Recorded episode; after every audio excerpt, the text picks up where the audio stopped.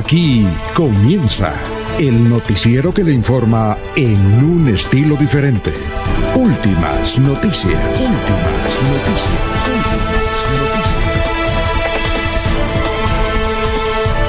La información analizada por los expertos, sin sesgos, explicada con detalles, sin tanta carreta.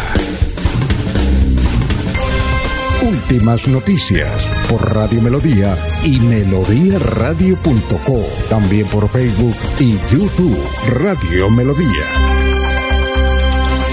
Director Alfonso Pineda Chaparro.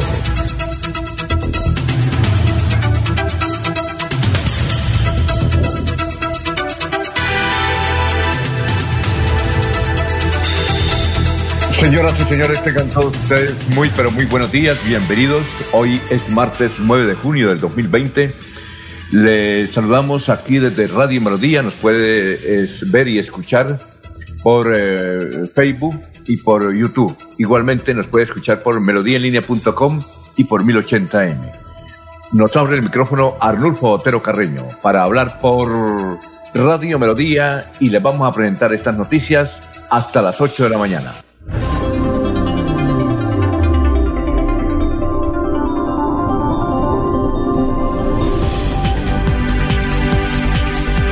Bueno, hablaremos sobre la nueva suspensión, la tercera, la tercera suspensión a Rodolfo Hernández, es alcalde de la ciudad de Bucaramanga, que le puede peligrar su habilidad para llegar a la presidencia de la República. Un comerciante conocido como el Paisita, muy joven, 35 años, fue acribillado allá, allá, ayer mientras llovía sobre Bucaramanga en el barrio Girardot.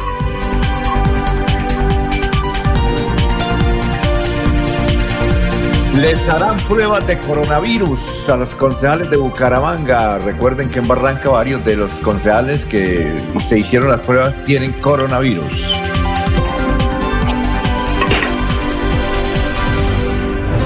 Sin autorización del arzobispo de Bucaramanga, algunas iglesias de la ciudad están celebrando misa con feligreses presentes.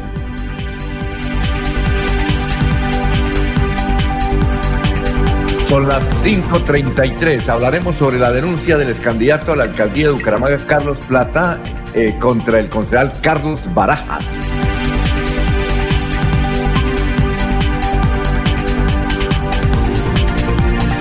Hay un problema de egos entre los congresistas santanderianos y por ese problema de egos, de egos se puede tirar un proyecto importantísimo para Puerto Wilches, que yo fui el que lo hice, que yo fui el que lo hice, no, que, que usted no fue. Imagínense ustedes.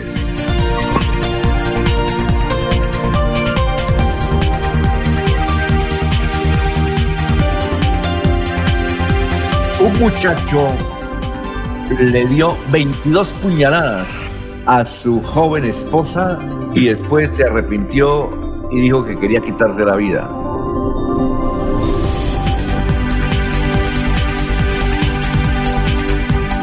Y les vamos a presentar una crónica, esta sí supremamente curiosa, de lo que ocurre en la ciudad y seguramente en algunas ciudades del mundo. La pandemia desnudó la pobreza oculta en los barrios ricos de Bucaramanga. No te lo puedo creer.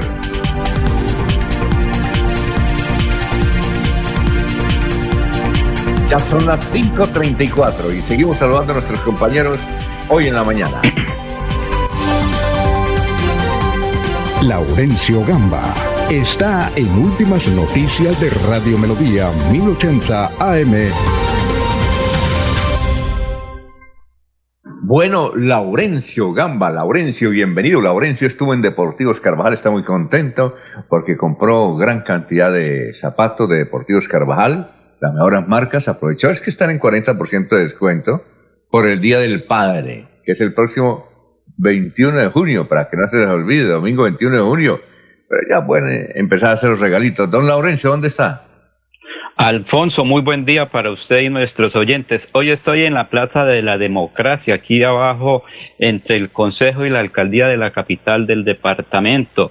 Y Julio Velasco me recuerda a Carlos Efraín González Telles, no sé por qué.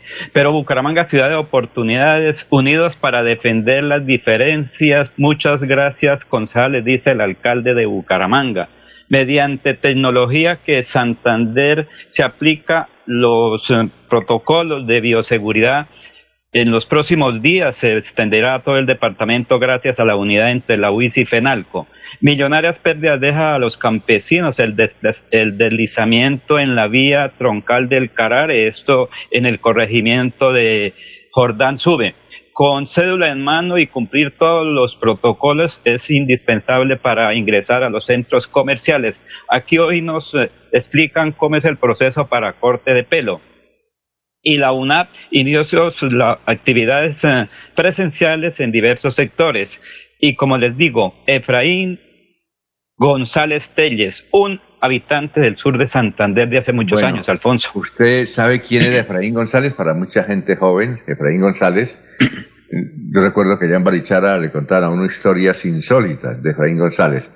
Él nació en Jesús María y desde luego se convirtió en una eh, especie de delincuente que favorecía a ciertos sectores, era básicamente el esmeraldero. y hay un libro que escribió un paisano de Efraín González, Pedro Claver eh, Telles, que creo que ya murió, un periodista, que murió, entiendo, el año pasado. Él escribió un libro sobre la vida de Efraín González, que era que Efraín González decían que él se, se vestía de monje para huirle a las autoridades. Tanto así que cuando lo mataron en la década del 60, eso cuenta el libro, el general Matallana era el director del DAS. Dice que necesitaron más de 2.000 soldados para matarlo porque no se dejaba, era escurridizo, era dentro de su actividad delincuencial, era muy sagaz y se le volaba a todo el mundo. Entonces se inventaban historias de que tenían poder de más allá. Efraín González, finalmente. Un mito, un mito. Eh, sí, un mito, un mito. Bueno, son las 5:37 minutos. Saludamos, seguimos saludando a nuestros compañeros. Jorge Caicedo está en Últimas Noticias de Radio Melodía 1080 AM. Hola Jorge, ¿cómo está? Tenga usted muy, pero muy buenos días, son las 5.38 minutos. Hola, Don Alfonso, muy buenos días. Como siempre, feliz de compartir con ustedes esta mesa de trabajo y por supuesto de saludar a toda la audiencia de Radio Melodía. Eh, una cifra que es noticia de esta hora en Santander, don Alfonso, pues como lo hemos venido reportando durante las últimas emisiones, pues tiene relación con el COVID-19. en Santander cobró la sexta víctima a causa de esta enfermedad. Eh, un hombre de 80 años murió en Florida Blanca, eh, según lo informó la autoridad sanitaria del departamento. Además, eh, se reportaron siete nuevos casos en Santander, lo que eleva la cifra de contagios a 167.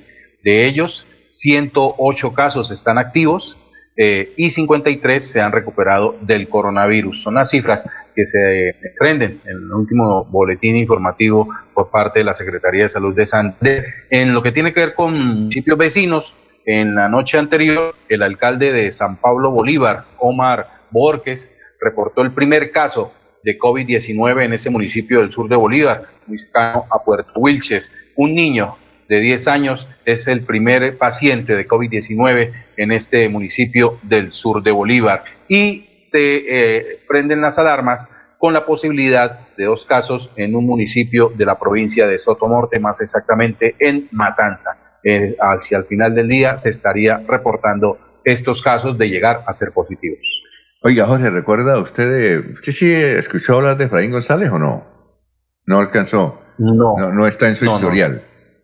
No, no, ah, no, no, tengo no, eh, no eh, fue un hombre célebre en Colombia, famoso. Bandidos y bandoleros. Bandido, eso era el que dirigía, eh, creo que él lo financiaban los, los esmeralderos, ¿no? Alfonso, es que él va al servicio militar, llega a ser sargento, creo, o cabo enfermero y cuando estaba en el ejército dicen que los liberales le mataron la familia, sus padres, sus hermanos y su novia. Por eso él deserta del ejército y se convierte en uno de los eh, bandoleros más eh, criminales del sur del departamento de Santander y occidente de Boyacá.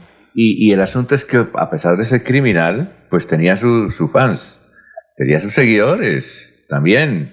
¿Por qué tenía sus seguidores? Porque era astuto es decir, no, se, se, se, se fugaba inteligentemente, ¿ya? Dentro de la clase de sabiduría que manejaba, pero fue famoso. Tengo, acá un reporte. ¿Ah? Perdón. No, no, que tengo acá un reporte. Rápidamente alcancé a buscar algo sobre la biografía de Carlos Efraín González Telles. Sí, claro. Nació en Jesús María, Santander, el 30 de octubre del 33, de 1933. Murió en Bogotá el 9 de junio del 65.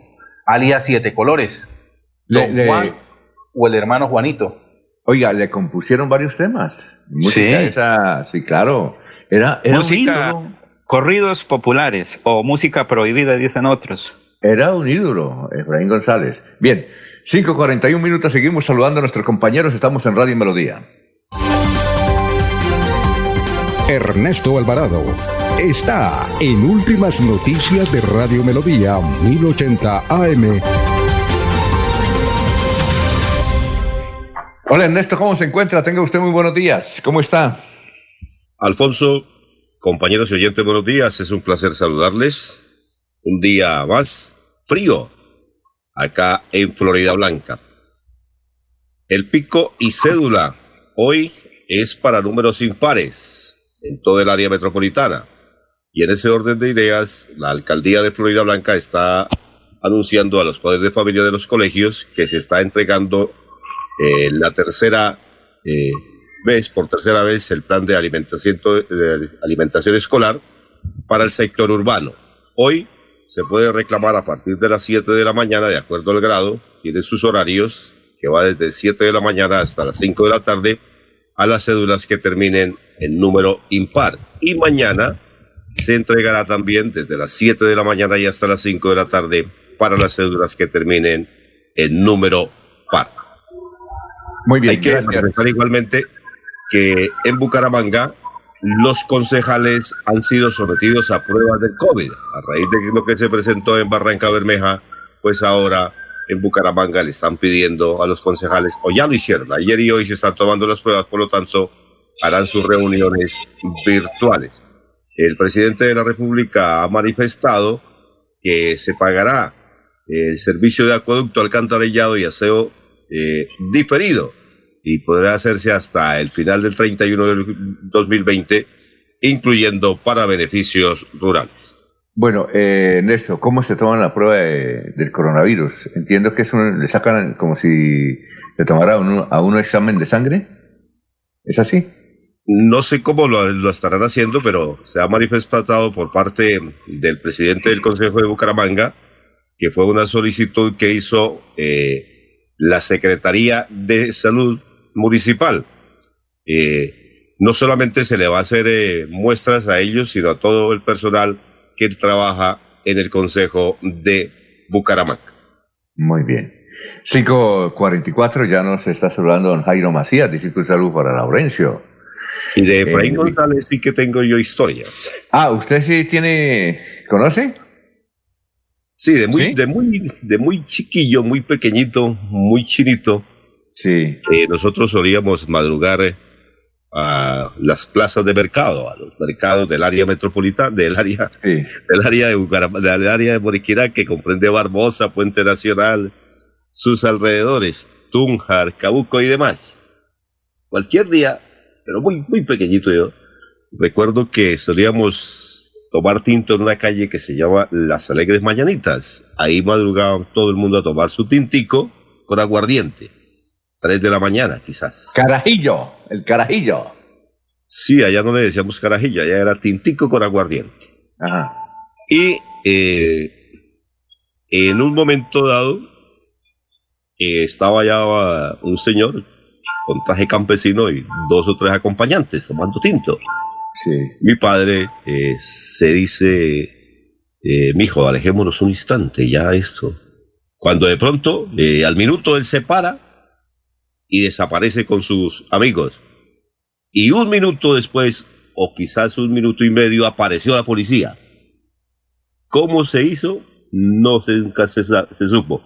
Pero historias de él sobre Boriquirá, usted alcanzó a ver a Jesús María, Chiquinquirá, hay de todas. Dicen que desaparecía como por encanto. Ernesto, ¿y usted alcanzó a ver la silueta, el perfil de Efraín González? Pues sí, pero yo estaba muy pequeñito, realmente solamente recuerdo el episodio como tal por, por lo alarmante que fue, ¿no? Pero el resto... ¿Laurencio sí alcanzó a verlo? ¿A, la, a Efraín González alguna vez? Alfonso, creo que en unas dos o tres ocasiones que visitaba a una persona ahí cerca Cite, en una ocasión estuvieron disparando ahí hacia un árbol, haciendo lo que en otras partes se llama polígono, y pude, cerca estaba ahí cuando él, pero también como dice Néstor, él estuvo, piqueteó y se fue con cuatro o cinco personas que lo acompañaban, pero cuando eso uno no sabía que era eso, un señor tan buena persona, decía uno así, porque lo veía, eso le ofrecía cositas y saludaba a la gente, Alfonso, esa era la acción de entonces eh, el gran bandolero Efraín González Telles. Muy bien, estamos saludando a esta hora a un Ramiro Carvajal, Deportivos Carvajal, que ya nos vamos a hablar más adelante de la promoción extraordinaria que la ciudad de Bucaramanga y el área metropolitana están acogiendo. Un saludo para don Aníbal Navas Delgado, gerente general de Radio Taxis Libres, que tiene el teléfono 634-2222. Igualmente, eh, un saludo para Lino Mosquera, Juan José Rincón Osma, Benjamín Gutiérrez, igualmente Peligan, para Walter Vázquez, Pedrito Galvis, Pablito Monsalve. Vamos a una pausita y regresamos en un instante, pero por ahora, Kazan les indica que hay por parte del Instituto Técnico Laboral Kazan que hay declaración de renta para hacerla. ¿Cómo se hace la declaración de renta personal o, de persona natural? Encuentros virtuales el 26 de junio de 5 de la tarde a 9 de la noche y el 27 de junio de 8 de la mañana al, al mediodía para afiliados y particulares. Hay precios especiales. Informes en estos teléfonos 312-614-6384, 311-516-4698. Son las 5.47. ¿Con ganas de estudiar? En COPFuturo te ofrecemos crédito para las líneas de estudio pregrado y posgrado, financiación del 100% de la matrícula. ¡Anímate! El proceso de aprobación para cada semestre es muy simple y ágil. Lo único que debes tener es muchas ganas de estudiar. Recuerda, COPFuturo trabaja por una Colombia más educada.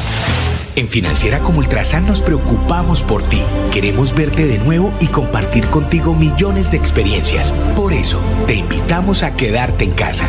Nosotros ponemos a tu disposición la agencia virtual y la app Financiera como Ultrasan para que realices consultas y transferencias desde tu hogar. Mira la responsabilidad inscrita a Focacop. Se va la noche y llega últimas noticias. Últimas noticias empezar el día bien informado y con entusiasmo.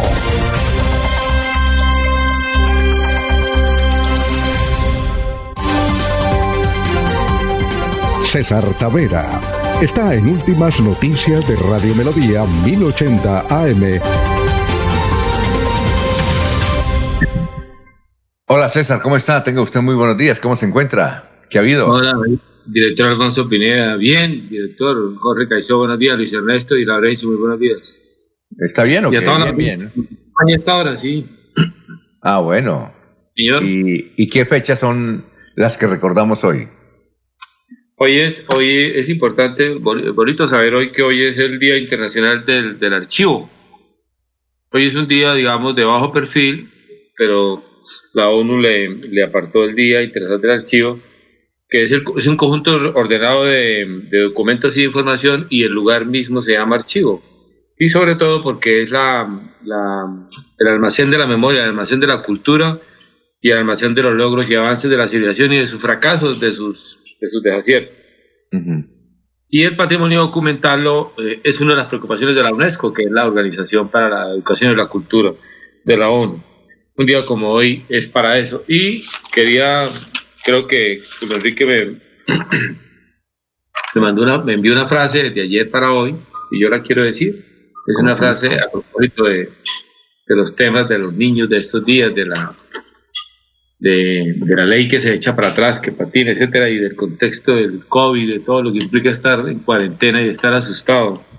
Dice, y es de Frank Kafka, dice que el gesto de amargura de un hombre es con frecuencia solo el el petrificado azoramiento de un niño. O sea, los traumas de un niño cuando son adultos lo persiguen, si no se sana. Como el abrazo. eh, repite la frase, César. El gesto de amargura de un hombre es con frecuencia solo el petrificado azoramiento de un niño. A propósito de que el amigo eh, Luis Ernesto Alvarado, Leguizamón y Laurencio vieron a Efraín González y, y en ese tiempo les parecía extraño y hoy se petrifican. Eh, ¿Usted, ¿Usted conoció la vida o supo, escuchó hablar de Efraín González, César? Sí, claro que sí, por supuesto, mi papá era de la región. Yo no lo conocí porque, porque, porque vivíamos en el campo, pero mi papá sí tenía relatos sobre Efraín González y, y, la, y la familia, digamos, el raizal de él pues como todos, como cuenta Laurencio, era muy común encontrar con papá cuenta, sobre todo, el, digamos, casi que una es la, la, famosa escena mítica de cómo, de cómo atraparon a Efraín González y cómo lo mataron, el ejército colombiano, ¿no? Dice que Efraín González lo encontraron en una casa de varias ventanas y, y, puertas y estaba solo. Sí. Y que eh, estaba, estaba armado y era tan hábil para disparar que les hizo entender que estaba como con 20 tipos y disparaba por todas las ventanas y por todos los lados y, alcanzó a saltar por una ventana e se le voló, pero en una cuerda de alambre quedó atrapado y un, y un soldado lo atrapó y lo, y lo fusiló, ¿no? Pero por poco se le vuela, según cuenta Iberido, dice mi papá el mito y mi papá lo cuenta así, que así probablemente es como me acuerdo que él contaba la historia, contaba la anécdota de la muerte de Fray González, pero mi papá también decía, porque tenía, mi papá había echado por ahí libro, por ahí hasta tercero bachillerato en Puente Nacional, y por ahí miraba las cosas de una manera distinta, ¿no? Decía que Efraín González era producto del conflicto liberal y conservadores de Bogotá, que los conservadores lo patrocinaron, él cayó en la, en la trampa de, de, viva el Partido Conservador, abajo los liberales, o al revés, y se embarcó en una guerra que no era él, porque era una guerra entre mismos campesinos, y, y algunos eh, terratenientes lo patrocinaron, lo auparon, y después todo lo que convoca pues la violencia ideológica sin formación, sino de lavado de cerebro y de pasiones y emociones, ¿no? Mi papá decía que Efraín González era producto de la, de la manipulación de la oligarquía bogotana. Sería bueno hacer una película y tendría bastante taquilla, ¿no? Bueno. Y, Efraín eh, González, ah, bueno, y una cosa, director, acuérdese que, y Efraín González, lo que dice Laurencio, patrocinado también por Esmeralderos, después que dejó una escuela de, no digo descendientes, pero sí de, tomaron como supuesto, ¿no? Llegó incluso Laurencio, que debe conocer un poco el tema ya en el terruño, llegó incluso a, eh, Humberto Alizarias, el ganso, ¿no, Laurencio? sí, claro. Se, convocaba como, un, como un lugarteniente y un heredero de Efraín González, o hermano menor, los, y los hermanos, el último hermano de Efraín González, Valentín González, creo que fue muerto en Bogotá, me parece, ¿no? Ellos eran 11 hermanos, Laurencio, ¿cuenta la historia? Sí, claro. el último, eh, Valentín González, fue muerto en Bogotá, yo no sé, no me si en la casa. Hay un, libro, que escribió Pedro Claver Telles, eh, eso creo que está en las librerías de la calle 41 con carrera 15. Bueno, pero vamos eh, a seguir con el obituario y luego seguimos con las noticias. En la funeraria San Pedro, estábamos informando a las 5.54 minutos, en la funeraria San Pedro están Miguel Sánchez Castro y Roberto Rueda Castañeda. Roberto Rueda Castañeda. Y en Los Olivos están Ana Lucía Lozano Cruz, Daniel Orejarena Plata. Bueno, la noticia más importante hoy, sin lugar a dudas, es la nueva suspensión de Rodolfo Hernández. Eh, lo suspendieron a tres meses, él lleva tres suspensiones. La primera, la suspensión por un funcionario de la alcaldía con el, con el, el cual él tuvo una controversia. Ah, no, no, la primera fue por el golpe, entiendo. La primera fue por el golpe al concejal las, no, la primera fue por el funcionario de la alcaldía, la segunda por el golpe al concejal y la tercera por Fernando Martínez Palermo. Recuerda que eh, Rodolfo lo, insultó en un parque, ¿no? Sí, señor, sí. Fue, eh, fue suspendido por cinco meses. Pero dicen los entendidos, y el doctor Carlos Alfaro a las, cinco y a las seis y media nos va a hablar, dicen los entendidos que y cuando uno lleva tres suspensiones de la Procuraduría, queda inhabilitado automáticamente por tres años. ¿Ya? O sea que eh, Rodolfo Hernández podría quedar inhabilitado para ser aspirante a la presidencia de la República. Y así muchos medios titularon el asunto de que quedaba inhabilitado. Ahora, eh, ¿qué dice el abogado Julio Ortiz? El abogado Rodolfo dice lo siguiente estamos enfrente de todos los recursos, de todas las acciones y decisiones que se han presentado incluso acudir ante la Comisión Interamericana de Derechos Humanos porque no son actos de, corrupción. Y eh, dice, dice el doctor eh, Julio Ortiz que esto es en primera instancia, esta suspensión es en primera instancia y que si se confirma, pues ahí Rodolfo tendría problemas. Anoche escuchamos la locución de Rodolfo en su Facebook Live. No mencionó para nada el asunto, a pesar de que a las, él empieza más o menos a las 7 de la noche el Facebook Live. A pesar de eso, eh, él no se refirió al tema. Nadie le refirió que estaba coordinando Oscar Jair Hernández las preguntas de los eh, quienes lo seguían, pero en su hora y pico de alocución, Rodolfo Hernández no hizo referencia, no hizo referencia a la suspensión que le puede quitar la posibilidad de ser candidato a la presidencia de la República. Yo creo que va para allá porque él tiene como otras, imagínense, tiene como 60 investigaciones en la Procuraduría, entonces alguna de ellas va, a explorar también y, eh, va a estar A ver. Recuerde que hace tiempo yo les advertí, le dije, lo que ocurre es que el señor exalcalde no se, no se preparó para el futuro. Él comenzó a pelear y pelear con todo el mundo durante esa época. Si, más adelantico hablaremos precisamente, aquí hice un resumen, porque como estoy por el lado del consejo y de la alcaldía, algo que dijo recientemente el alcalde de Bucaramanga. Gracias, señores concejales. Hace cuatro años ¿Se acuerda qué decía el alcalde de la época sobre los concejales de Bucaramanga? Sobre Rolfo Hernández. Señor. ¿Rolfo Hernández? ¿Se recuerda qué decía? Eso, Efraín González quedaba pequeño frente a lo que les decía el exalcalde a los concejales, recuerde.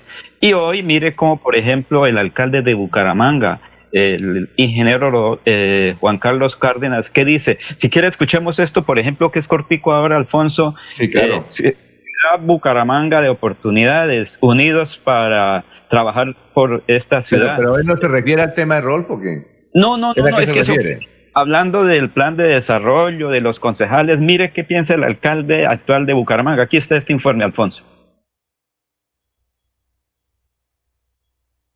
se aprobó con 19 votos el Plan de Desarrollo Bucaramanga Ciudad de Oportunidades 2020-2023. Este gesto por el que quiero agradecerles a los 19 concejales de nuestra ciudad es una muestra del talante y la capacidad que tenemos los bumangueses para dejar de lado cualquier diferencia y poner a disposición de todos nuestros esfuerzos para alcanzar un fin que nos una a todos, la construcción de una Bucaramanga diferente, renovada, educada y de futuro, que hará de esta crisis una oportunidad y que será ejemplo de equidad, innovación, sostenibilidad y progreso. Muchas gracias, concejales. Gracias a ustedes, hoy le podemos decir a Bucaramanga que tenemos una hoja de ruta respaldada, no por 141 mil votos, sino por 550 mil bumangueses que se ven representados en ustedes, los 19 honorables concejales, la de oportunidades que todos anhelamos. El proyecto más importante, la hoja de ruta de la ciudad de Bucaramanga durante los próximos cuatro años. Me siento muy satisfecho del trabajo conjunto de esta corporación con el gobierno municipal y la comunidad porque Bucaramanga es una ciudad de oportunidades, fue aprobada por unanimidad, como lo mencionó el alcalde Juan Carlos Cárdenas. Quiero recalcar el trabajo de todos los que participaron en la socialización del plan de desarrollo. Ha sido aprobado por unanimidad en el Consejo Municipal el plan de desarrollo Bucaramanga Ciudad de Oportunidades, un hecho político sin precedentes, un gran respaldo a este proyecto, eh, un gran respaldo de los concejales, de la comunidad que representan, un voto de confianza. de la ciudad con muy concretas y puntuales en algunos campos específicos. Hay proyectos relacionados con la educación, con la movilidad, con la sostenibilidad ambiental, con la visión de una ciudad tecnológica, inteligente. En donde centraremos la inversión y los esfuerzos del gobierno eh, a lo largo de estos cuatro años. Tecnológica bien importante de una política pública de transparencia y toda esa Caramanga, territorio libre de corrupción. Alfonso, ¿qué se dirá hoy? Pero ¿quiénes hablaban, eh, Lorenzo, ¿quiénes hablaban ahí? Eh, inicialmente el señor alcalde, el presidente del consejo, el doctor Rangel, luego el secretario de planeación municipal, luego el asesor para el plan de desarrollo y una de las funcionarias un momentico, un momentico, vamos a, decirle a la gente quiénes estaba, eh, únicamente yo identifiqué al alcalde, Juan Carlos. Segundo, eh, Humberto Rangel el presidente del Consejo. Sí, señor. Luego, está el secretario de Planeación Municipal, ¿recuerda quién Eh, es? eh, Julián Silva. No, no, Julián Silva no. Sí, claro, no sé de quién. Planeación. Ah, sí, sí, sí. Julián Silva. ¿Y qué Sí. más? Luego sigue eh, el asesor para el proyecto de desarrollo de Bucaramanga. ¿Cómo se llama? Eh, no lo tengo ahorita a la mano, el señor. Y luego es una asesora también del despacho del señor alcalde, que todos agradecen al consejo. Mire, hace cuatro años era una pelea entre los concejales y eh, el alcalde. Hoy, mire, el señor alcalde agradece la actividad que viene cumpliendo el Consejo. Así se diga que una cosa es el Consejo de Bucaramanga y otra la Administración Central. Mire que de todas maneras el Consejo viene trabajando en unidad en beneficio de la ciudad. Así ya el nombramiento de los pres- del presidente y demás funcionarios pues es otra cosa. Pero 19 concejales están apoyando las iniciativas del ingeniero Juan Carlos Cárdenas Rey, que de alguna manera está trabajando por la ciudad y por todos los habitantes de esta capital del departamento, Alfonso. Bueno, son las seis de la mañana, dos minutos. Vamos a una pausa y regresamos. Aquí Bucaramanga, la bella capital de Santander. Transmite Radio Melodía, Estación Colombiana, HJMH, 1080 kilociclos, 10.000 vatios de potencia en antena, para todo el oriente colombiano. Cadena Melodía, la radio líder de Colombia.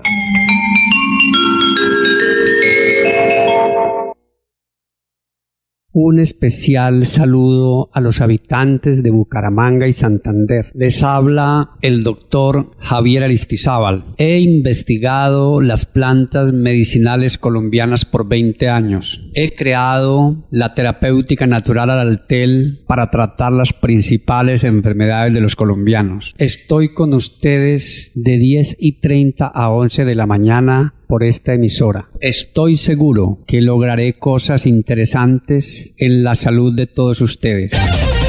En Radio Melodía, últimas noticias. Las noticias de la hora. Las noticias de la hora. Esta es la información de actualidad en las últimas noticias Melodía. Soy Silvia Cárdenas. La muerte de un recluso en la cárcel de Cartagena habría sido por COVID-19. Cierran la estación de bomberos del barrio Restrepo en Bogotá por casos de coronavirus. También reportan casos en otras estaciones. La aplicación Google Maps informará sobre la ocupación en el transporte público y qué estación se encuentra más llena de lo habitual. Y ahora los detalles. En menos de un mes, la cárcel de Ternera en Cartagena reportó la primera víctima mortal desde la aparición del COVID-19 al interior del centro penitenciario. Un recluso que falleció el pasado fin de semana en la cárcel, al parecer fue por causa de COVID-19, según anunciaron las autoridades locales. Las causas de su fallecimiento son confusas. Inicialmente se informó que el fallecimiento fue por causas naturales, pero según una prueba realizada por la FIDU previsora, el deceso estaría asociado con COVID-19. La dirección del Cuerpo Oficial de Bomberos de Bogotá confirmó que la estación del Restrepo fue cerrada de manera preventiva desde este 5 de junio tras un brote de casos de coronavirus. Según la entidad dentro de la estación del sur de Bogotá, se encontraron seis casos positivos para COVID-19, solo dos presentaron síntomas, mientras los demás son asintomáticos y se encuentran en aislamiento total. Sin embargo, 52 personas fueron aisladas para evitar que se presenten más casos. Hasta el momento se han aplicado 30 pruebas de las que se esperan resultados en las próximas horas. También fueron reportados dos contagios más en otras estaciones de la ciudad. Este es un momento para abrir nuestros corazones y ayudar a quienes más lo necesitan. Los privados de la libertad requieren de nuestra solidaridad durante esta crisis. Por eso, el Ministerio de Justicia, junto con la Corporación Minuto de Dios, han creado la campaña Tras las rejas necesitamos tu ayuda, actúa con el corazón. Esperamos tus donaciones, las cuales recibiremos en Bogotá, en la transversal 73A, número 8261. También puedes consignar en la cuenta de ahorros número 004000 189862 de Da Vivienda. Gracias por tu generosidad. En la información del mundo, el servicio de mapas digitales y navegación Google Maps anunció hoy la introducción de una serie de herramientas adicionales para facilitar la movilidad durante la desescalada del confinamiento por COVID-19, entre ellas una que informa de aglomeraciones en el transporte público. A partir de hoy, cuando un usuario planee un viaje en transporte público en Google Maps, recibirá información relativa a cuáles son las horas de mayores aglomeraciones y así en ese momento una estación de tren, metro o autobús concreta se encuentra más o menos llena de lo habitual. Entérese primero en UCI Noticias y Paz. La radio es vida. La radio es optimismo y esperanza. La radio fue primero. La radio fue ayer, es hoy y será mañana. La radio, tu compañía de siempre. Somos la radio, somos la radio. Y hoy como siempre, entramos en tu casa porque somos parte de tu familia en esta lucha por la vida. Con Radio Melodía y últimas noticias, quédate en casa. Julio Enrique Avellaneda está en Últimas Noticias de Radio Melodía 1080 AM. Carlos. Bueno, eh, doctor Julio, ¿cómo está? Tenga usted muy buenos días.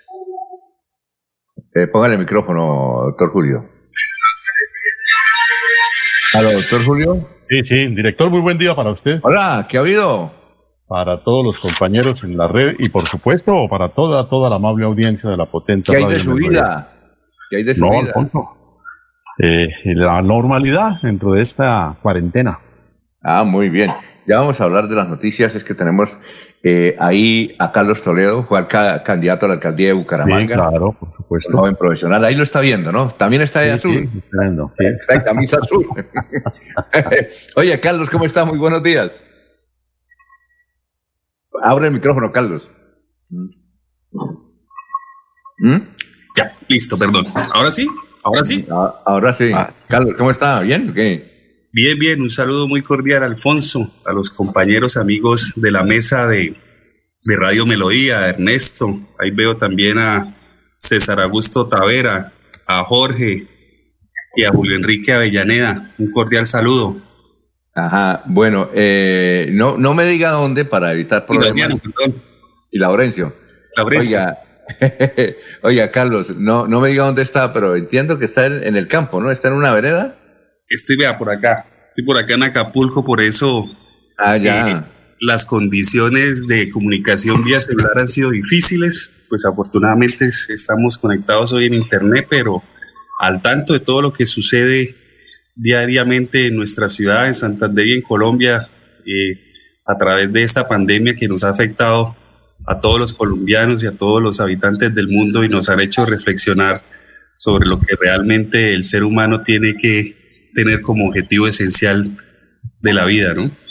Oye, Carlos, eh, ¿por qué elevó eh, usted la acción contra el concejal Carlos Barajas, que el sábado dijo, si quiere cuento lo que hicimos los de la liga el 17 de noviembre en un, eh, en un eh, apartamento cañaveral donde re- reunimos a A, A, A, A.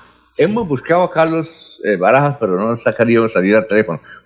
¿Por qué usted lo denunció? Bueno, primero que todo esto, en las elecciones pasadas de octubre, eh, los bumangueses, uno de los principales caballitos de batalla era cambiar el consejo y se cambió en un 85% ante los desafortunados entes de, de los corporativos anteriores, caracterizados por parcelizar eh, las secretarías por un bajo control político. Pero vemos que realmente ese cambio no fue en esencia, sino fue solamente un cambio generacional en edad. Vemos cómo se mantienen las mismas mañas que han mantenido los concejales en Bucaramanga. Y básicamente eh, lo que instauré el mismo día sábado en la noche a través eh, de mecanismos virtuales a la Fiscalía y a la Procuraduría General de la Nación es el, eh, el incumplimiento del Código Disciplinario. Porque el Código Disciplinario, que es la Ley 734 del 2002, en su artículo 34 menciona cuáles son los deberes del servidor público. Y hay un numeral en ese artículo 34 que es el numeral 24 que dice que todo servidor público deberá denunciar los delitos, contravenciones, faltas disciplinarias de los cuales tuvieres conocimiento. Pero también en el artículo 55 dice que hay unos sujetos y unas faltas gravísimas.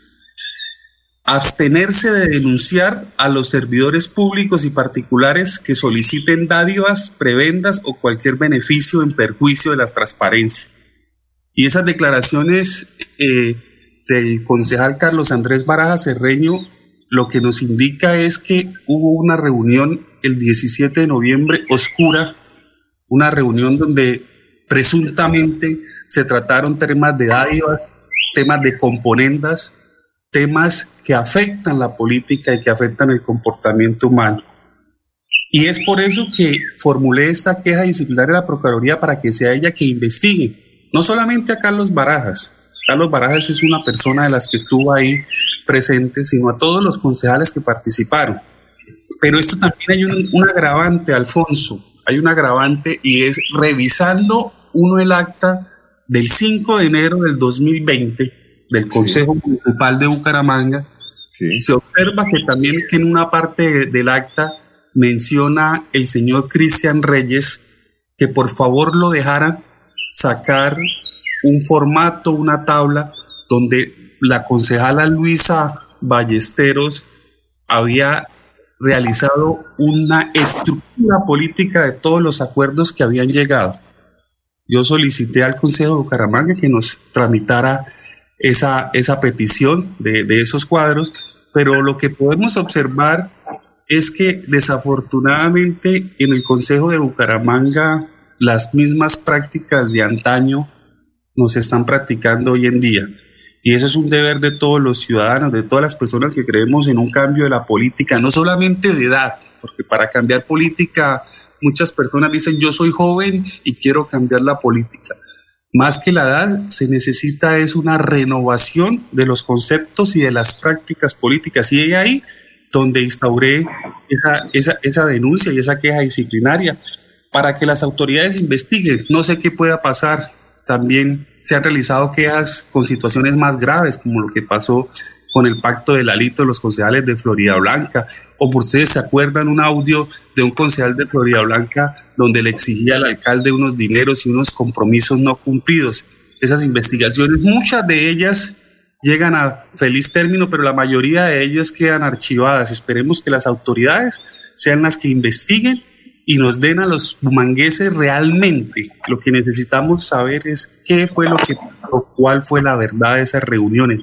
Y lo más importante es si la administración municipal, en cabeza del alcalde Juan Carlos Cárdenas, conocía o participó de esas reuniones para la conformación política de las mesas directivas del Consejo de Bucaramanga.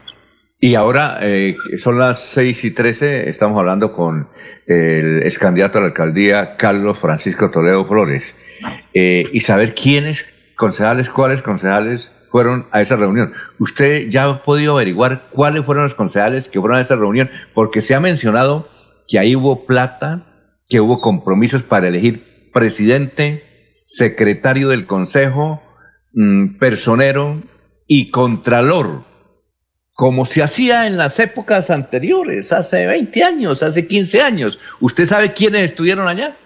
No, no, tengo, tengo información de que fueron algunos concejales, pero no es una información totalmente verificada. Lo que podemos ver, lo que podemos ver del audio es que el señor Antonio Sanabria efectivamente estuvo en la, en la reunión, porque es a quien alude Carlos Andrés Barajas en la afirmación de la pasada sección de, la pasada sesión del Consejo de Bucaramanga, ¿no? Pero yo me imagino que en esa reunión tuvo que existir por lo menos una coalición mayoritaria de concejales que para eso se estaban reuniendo, para definir la estructura política eh, de Bucaramanga y de las mesas directivas. Pero serán ellos los que tienen que dar la cara a la ciudad, informar qué se trataron, pero realmente deja mucho que, pense, de, de desear y qué pensar de este nuevo Consejo de Bucaramanga que uno presumía que los nuevos liderazgos santanderianos iban a cambiar la forma de hacer política, pero vemos que no ha cambiado absolutamente nada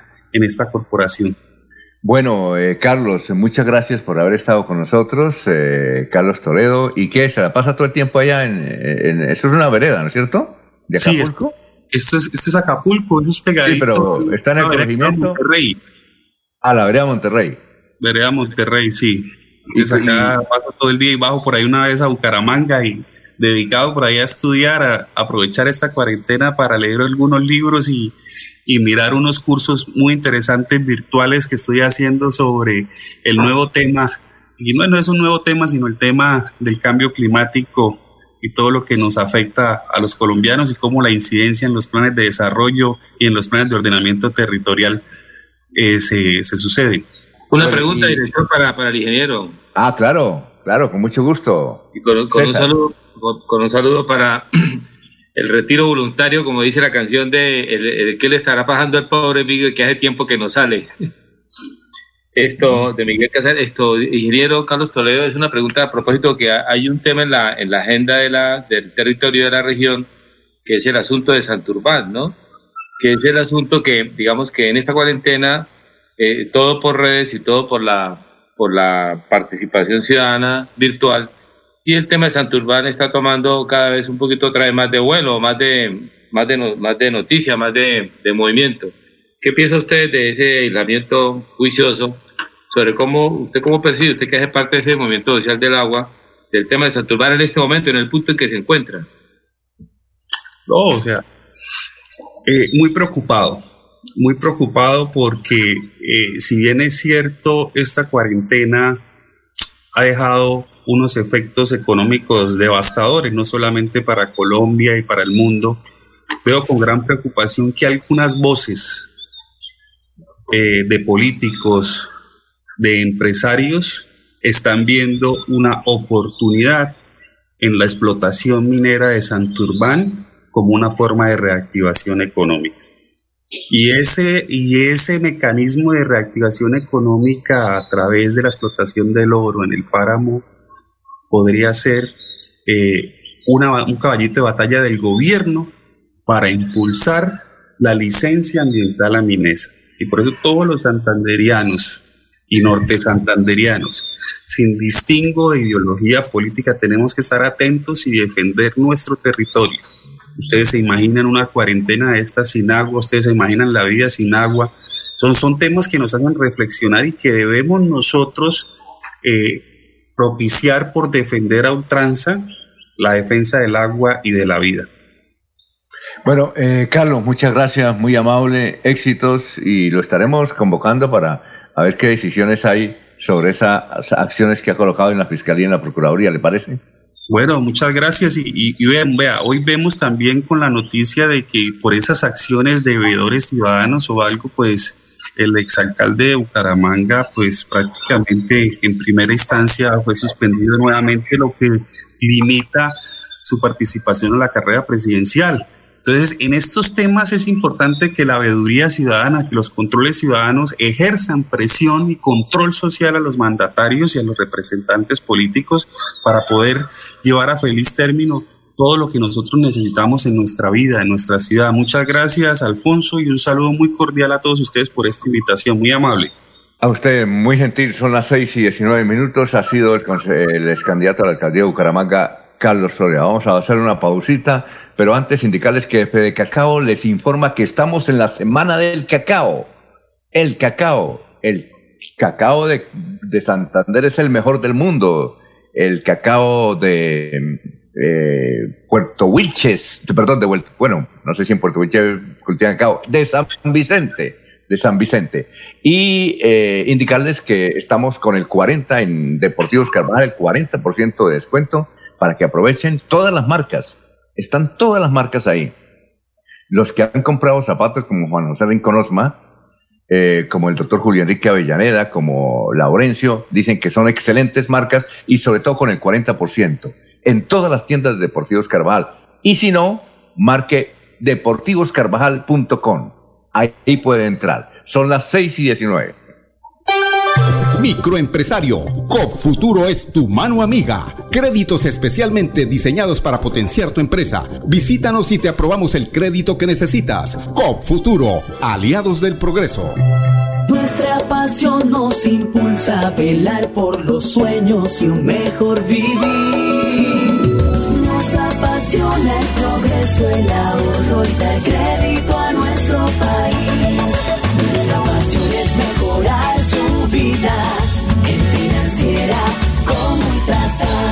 Supersolidaria, inscrita a Fogacop.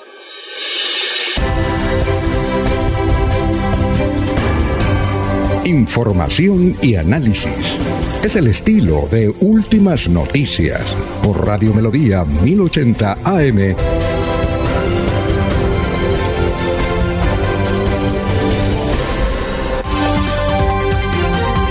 Sergio Rafael Serrano está en Últimas Noticias de Radio Melodía 1080 AM. Hola Sergio, apareció, ¿cómo está? Tenga usted muy buenos días, ¿qué ha habido? Buenos días Alfonso, no, muy contento de acompañarlo a esta hora de la mañana y me encuentro con una sorpresa muy curiosa aquí leyendo algunos de los portales de la de internet y señala por ejemplo las dos orillas. Psycho pide el certificado de difusión de Mozart al director del Teatro Cafán. Sí, es que resulta que iban a hacer un concierto, van a hacer un concierto obviamente virtual y entonces el doctor Fernando Barrero, que fue el director de Indravisión. Sí, El doctor Julio sí lo conoció a Fernando Barrero. Sí, claro. Fernando Barrero Chávez. Sí. Eh, esto eh, fue donde de Psycho dijo, bueno, listo, pero trae- eh, el artista ese Mozart ya falleció. Y entonces Fernando Barrera le dijo, sí. ¿Y él de dónde es? ¿De Colombia? No, no es de Colombia. Ah, y falleció. Es que aquí hay una norma que me tiene que traer, si ya falleció, el acta de defunción, de defunción. ¿Qué tal, no? Sí, no, Alfonso, lo peor, lo peor, o sea, ridículo, eh, además estúpido por parte de un funcionario que no tenga ni idea quién era Mozart. O sea, No, no, más, no una entidad como una entidad como Psycho de así, una perdón como Psycho. Y, y para aclararle de pronto, si nos está escuchando el tipo, pues murió el 5 de diciembre de 1791, hace una migajita, ayer. Sí. Dice, Ah, bueno. señala, señala la, si- la silla vacía, abro comillas. Pero en el 2018 tenían un concierto de Mozart. Iban a pasar partes de Fígaro y de la flauta mágica y Psycho mandó a un funcionario y el mismo día que tenía el concierto el funcionario preguntó si ellos tenían los derechos de autor de Mozart. Cuando Fernando Barrero le respondió que como Mozart tenía más de 80 años de muerto, funcionario le creyó y le pidió el acta de defunción de músico que murió el 5 de diciembre de 1791. Imagínese, para que vea usted. Colombiana, sería bueno saber quién era el, el, el, el, funcionario para Era conocerlo. un muchacho, era un muchacho, esos, eh, importantísimo. salí- eh, de esos Coca-Colas, como decíamos anteriormente, recién salidos de la universidad. No, pero sería interesante trolear, lo dice por ahí. Que saben, pues, sí, bueno, que- saben más de bandas de rock que de, que de, que de artistas, que de, sí, de artistas tan famosos como Mozart. Bueno, mire esta situación. Resulta que eh, Félix Quintero, periodista santanderiano, cuenta una historia que ocurre aquí en la ciudad de Bucaramanga que significa los efectos de la pandemia. Resulta que el IMEBU, el IMEBU, eh, estableció un grupo de personas y de empleados para que fueran a los barrios ricos de Bucaramanga a conseguir mercados, para llevar esos mercados a la gente pobre de la ciudad. Pero se encontraron con esto. Resulta que en los barrios ricos la pandemia desnudó la pobreza oculta en esos barrios. Cerca de 300 familias, ojo, de los estratos 6, reciben mercados y ayudas ante pérdida de empleos. Entonces les tocó, curiosamente, buscar empleo para ellos. Y estos barrios son Cabecera del Llano, Sotomayor, Antiguo Campestre, Bolarquí, Mercedes, Puerta del Sol, Conucos, ahí también hay de estratos 5 y 6, Bolarquí, Conucos, El Jardín, Pan de Azúcar, Los Cedros, Terrazas y la floresta que conforman la Comuna 12. Ahí ellos están dentro de lujosos apartamentos y grandes casas donde para mu- muchos pues abundaba la prosperidad, pero la situación es diferente. Y hay casos, por ejemplo, un señor que es dueño como de 15 locales comerciales y no está recibiendo un solo peso. Eh, hay gente que trabajaba en empresas de calzado. Hay otros que eh, tenían varios carros en aplicaciones para prestar el servicio de transporte ilegal, como Uber y como InDriver. Y resulta que no lo están haciendo. Entonces, esa gente de los estratos 5 y 6 están literalmente hambrientos. ¿Cómo le parece esa noticia que ha ocurrido en la ciudad de Bucaramanga que demuestra que eh, en la pandemia se conocen muchos secretos? A ver, empecemos por el... No, el eh, Alfonso. el a ver, por Sergio. No, Alfonso, es, es muy cierto, es muy válido, la situación afecta a todo el mundo, no solamente a los estratos altos y a los estratos bajos, sino también a los estratos altos. Hay mucha gente que está padeciendo a pesar de que vive en sectores de la ciudad. Es más, Alfonso, me causa mucha curiosidad en el camino que eh, sucede, por ejemplo, que hay barrios que en algún momento fueron estratos 3 y que por circunstancias del destino fueron evolucionando a estratos más altos pues desafortunadamente las personas que viven allá fueron mejorando la condición de vida, pero también fueron aumentándose también sus impuestos, sus servicios, etcétera. Eh, recordemos que, por ejemplo, el estrato 6 recibe la carga más alta de subsidios eh, aplicados a los estratos 1 y 2. Eh, y por lo tanto, en este momento la situación no está para, para mal. Como, como dice, no hay palo para tanta cuchara. Por eso, es una situación que está padeciendo la ciudad de Bucaramanga. Ese es un dato interesante. A ver, don Laurencio. Es que nadie estaba preparado para esto. Mucha gente tenía proyectada sus finanzas, sus gastos, sus necesidades y el ingreso, por decir, usted acaba de decir, mucha gente tiene algunos negocios y decían, bueno, con este dinero durante el año tengo financiado todo, pero resulta que ahorita no tienen ni ventas, ni reciben productos, entonces la gente no tiene cómo pagar el mercado, no tiene el efectivo, puede tener una gran edificación, pero si no tiene la plata en la tienda no les así y ahora, tengan buenos edificios.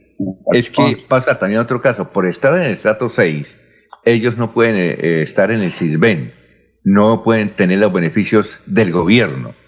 Y eso es otro, otro hecho curioso. En todo caso, son 300 familias de los famosos ricos de Bucaramanga, que se las dan de rico y no son ricos, y están padeciendo esta situación. Bueno, eh, son las 6 y 27, vamos con más noticias. Ernesto, lo escuchamos a esta hora en Radio Melodía. Alfonso, eh, las iglesias eh, están pidiendo a gritos que le dejen abrir los templos. Están esperando la autorización del gobierno, pero se comenta que en Bucaramanga, la iglesia Cristo Misionero, en el sector del Lago del Cacique y el Tejar en Bucaramanga, que el pasado domingo sobre las seis de la tarde recibieron los primeros peligreses para celebrar la Eucaristía. Eh, dicen los representantes de la iglesia que esta eh, decisión no contradice lo que está diciendo el gobierno, sino lo que están pensando es eh, implementar desde ahora los protocolos para cuando llegue la normatividad no tengan inconvenientes.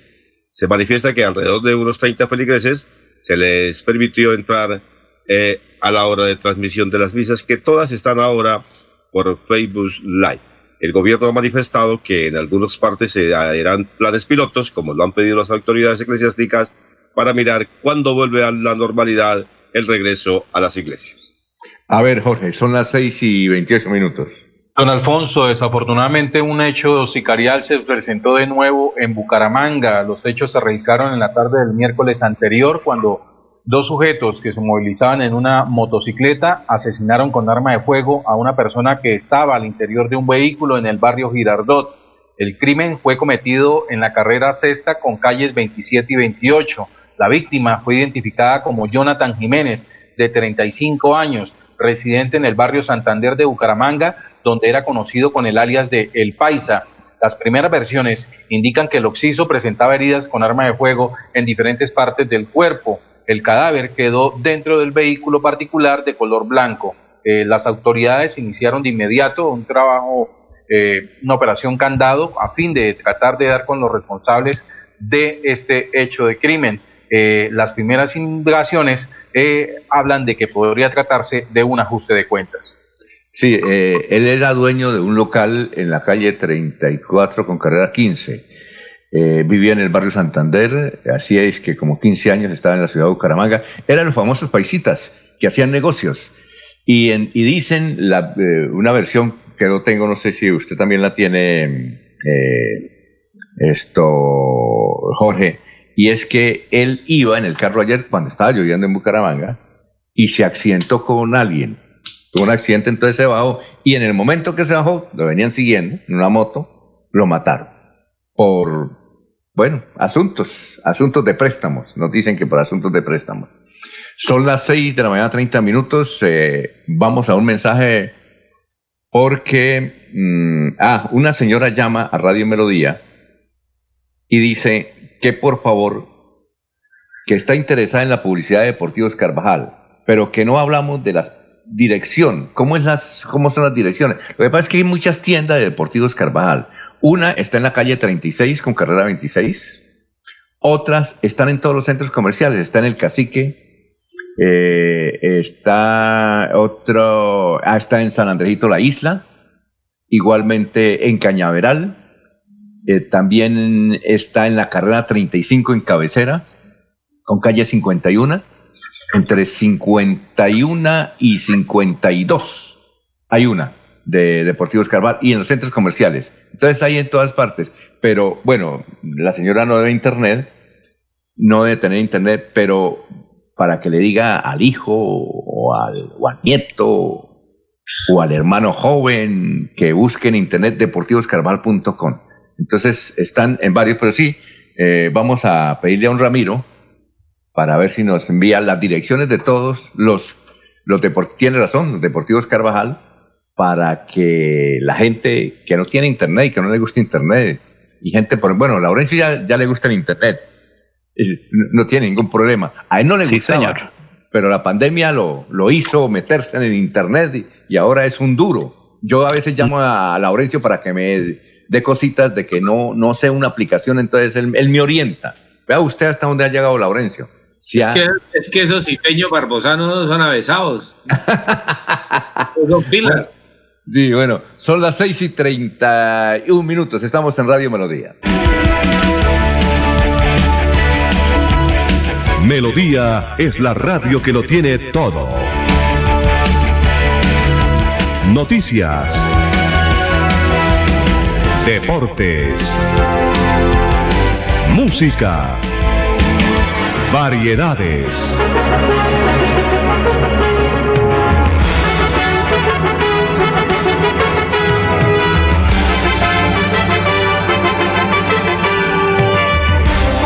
Melodía La Grande.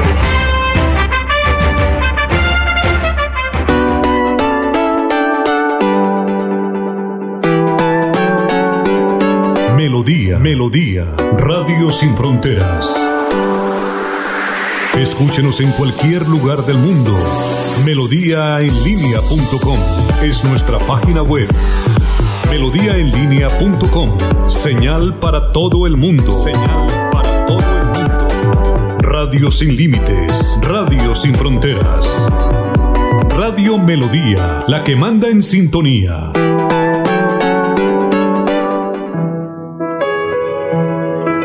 La radio es vida. La radio es optimismo y esperanza. La radio fue primero. La radio fue ayer, es hoy y será mañana. La radio, tu compañía de siempre. Somos la radio, somos la radio. Y hoy como siempre, entramos en tu casa porque somos parte de tu familia en esta lucha por la vida. Con Radio Melodía y últimas noticias, quédate en casa.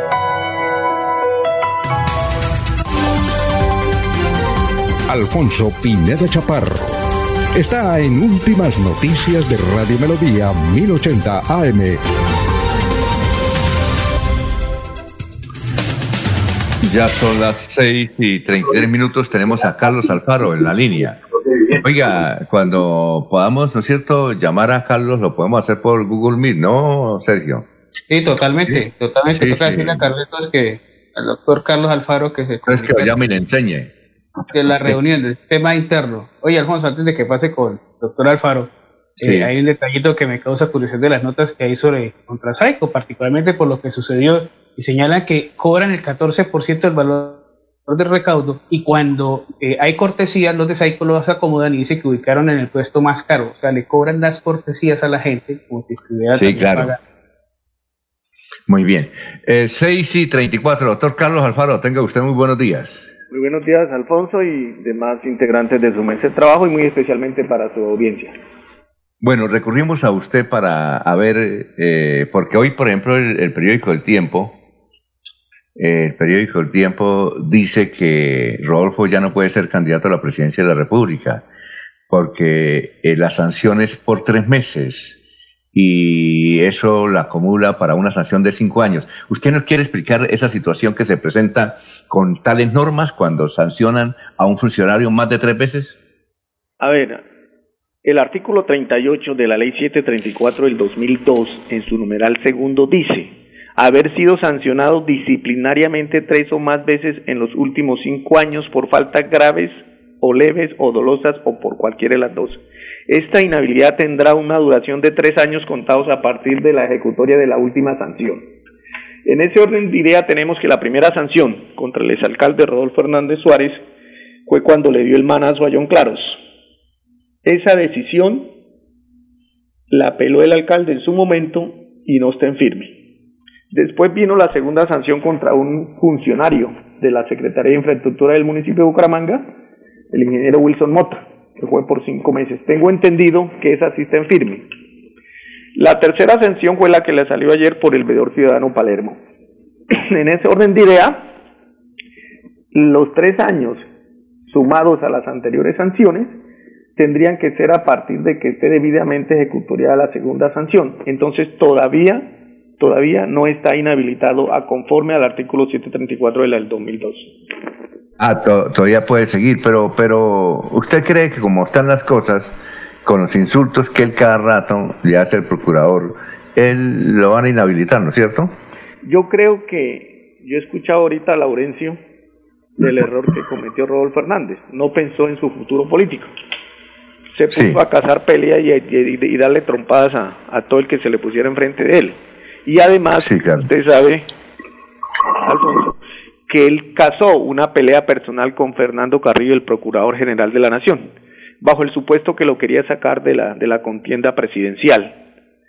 Y Fernando Carrillo hábilmente, sin necesidad de meterle una suspensión o una destitución bien brava, poco a poco lo ha llevado con sanciones de cinco meses y tres meses para aterrizar en el ya citado artículo 38 de la 734 de su numeral segundo.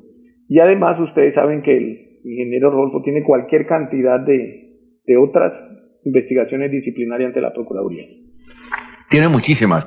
Ahora, eh, el procurador, eh, ¿cuándo se va? Eh, ¿En diciembre? ¿Él se va en diciembre? ¿Él termina en diciembre? Sí, creo que sí, no, no, tengo claro. él termina en diciembre.